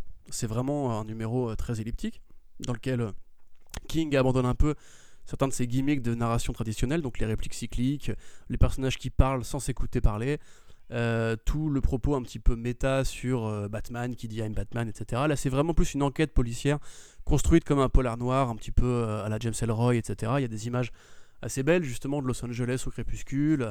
T'as une, les images du Hollywood Boulevard avec les étoiles. D'ailleurs, c'est peut-être une référence à Trump aussi, puisque bon, anecdote à part, mais il y a un mec qui s'amuse à, détruire le- l'étoile de Trump sur le Hollywood Boulevard depuis quelques années et qui revient périodiquement pour la niquer, etc. Donc peut-être que c'est un, un petit clin d'œil, je sais pas. Mais euh, là, du coup, je parlais tout à l'heure du côté pourquoi Damon Lindelof avait mieux réussi à comprendre un petit peu Watchmen que, que Geoff Jones. À mon sens, ça tient en fait à un truc tout bête qui est que Lindelof peut-être comprend mieux en fait la perspective politique de Watchmen et de parler des super-héros comme figure d'autorité. C'est ce qu'il fait avec les flics qui en fait sont un petit peu les justiciers du réel dans son monde à lui pour euh, les interroger, les remettre en question, poser un- une question sur l'histoire éditoriale, l'histoire pardon, éditoriale, l'histoire des États-Unis euh, vis-à-vis des Afro-Américains. Là, en l'occurrence, Tom King pose plutôt une question sur l'histoire des États-Unis par les, par les auteurs de comics et par les personnages de BD. Et en fait, du coup, il rend à un mec qui a été du coup floué par son éditeur la symbolique ultime, c'est-à-dire en gros, Alan Moore va devenir un personnage de Watchmen dans une suite apocryphe de Watchmen et être baqué entre guillemets par d'autres auteurs qui peut-être symbolisent aussi euh, cette pression éditoriale, cet, euh, arrachement du personnage, etc.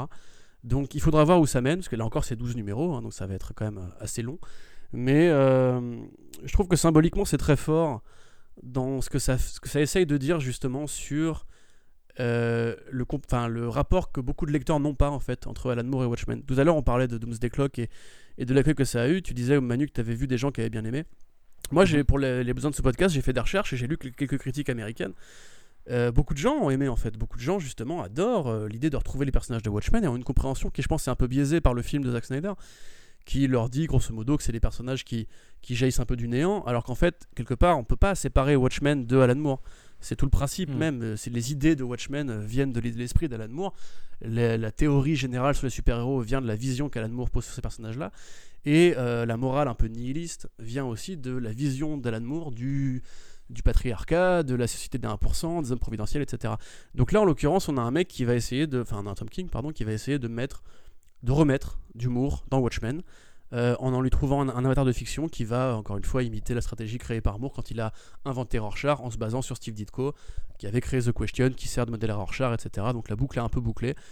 Euh, on sait que Tom King, c'est un mec qui aime bien écrire du méta, qui aime bien faire justement des espèces d'analyses un petit peu du personnage et de ses codes pour les dévoyer un petit peu. Genre Batman, par exemple, qui dit tout le temps un Batman, qui, qui va un petit peu interroger tous les présupposés de ce personnage-là pour les casser et en construire de, en. Là, ça peut être très euh, inventif et très risqué aussi, en fait, de le voir justement s'attaquer à, ce grand mythe de l'histoire des auteurs et pas des personnages ni des fans. Ce grand mythe des auteurs, en fait, de et si tu crées le chef-d'œuvre ultime et que ton éditeur te l'arrache, qu'est-ce que tu fais? Et là, en l'occurrence, ça parle aussi de politique, ça parle aussi de, de Trump, ça parle aussi de la contestation, de l'anarchisme, etc.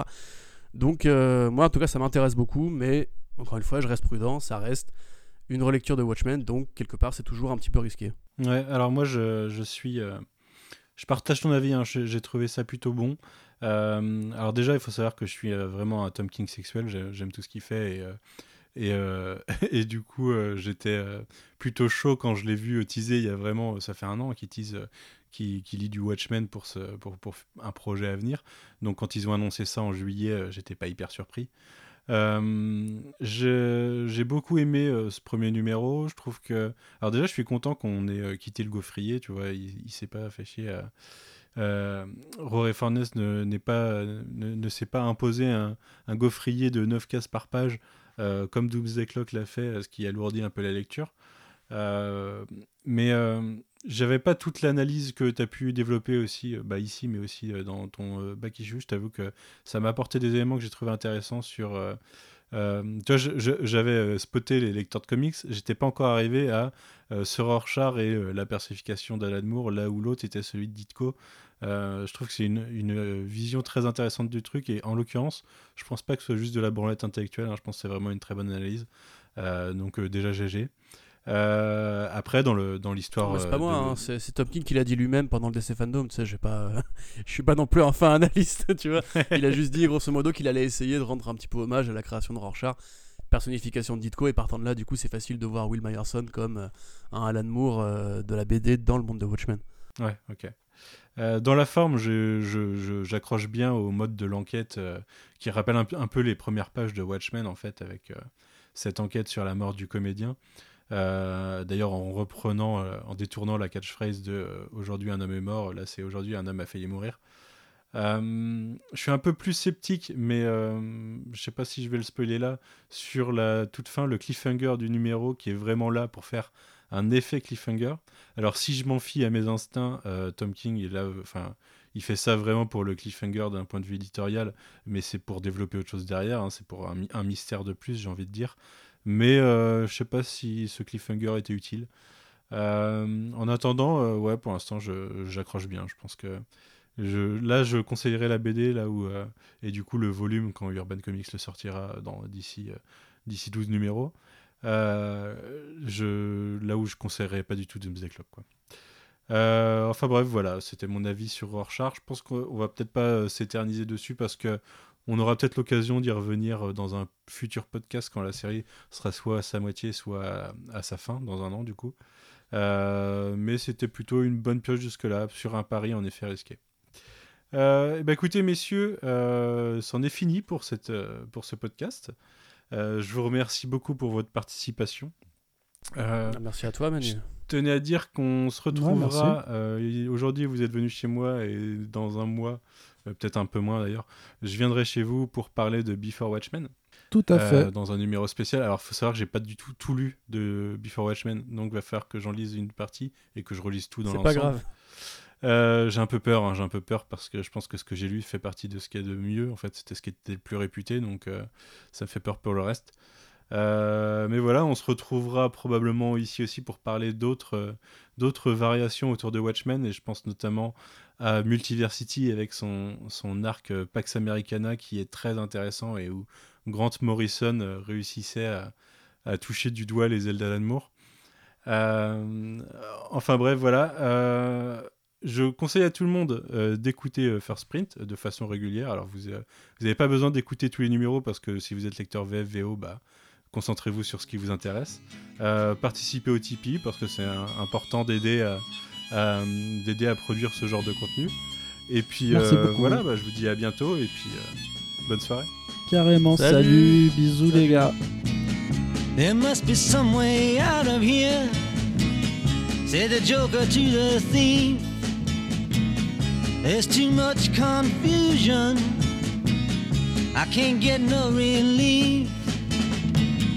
Businessmen, they drink my wine.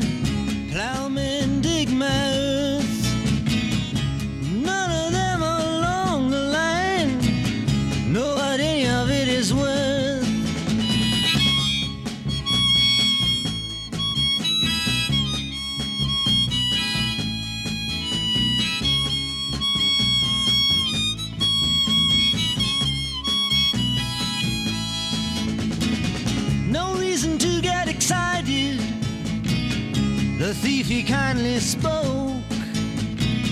There are many here among us who feel that life is but a joke. But you and I, we've been through that, and this is not our fate. So let us not talk falsely now. The hour is getting late.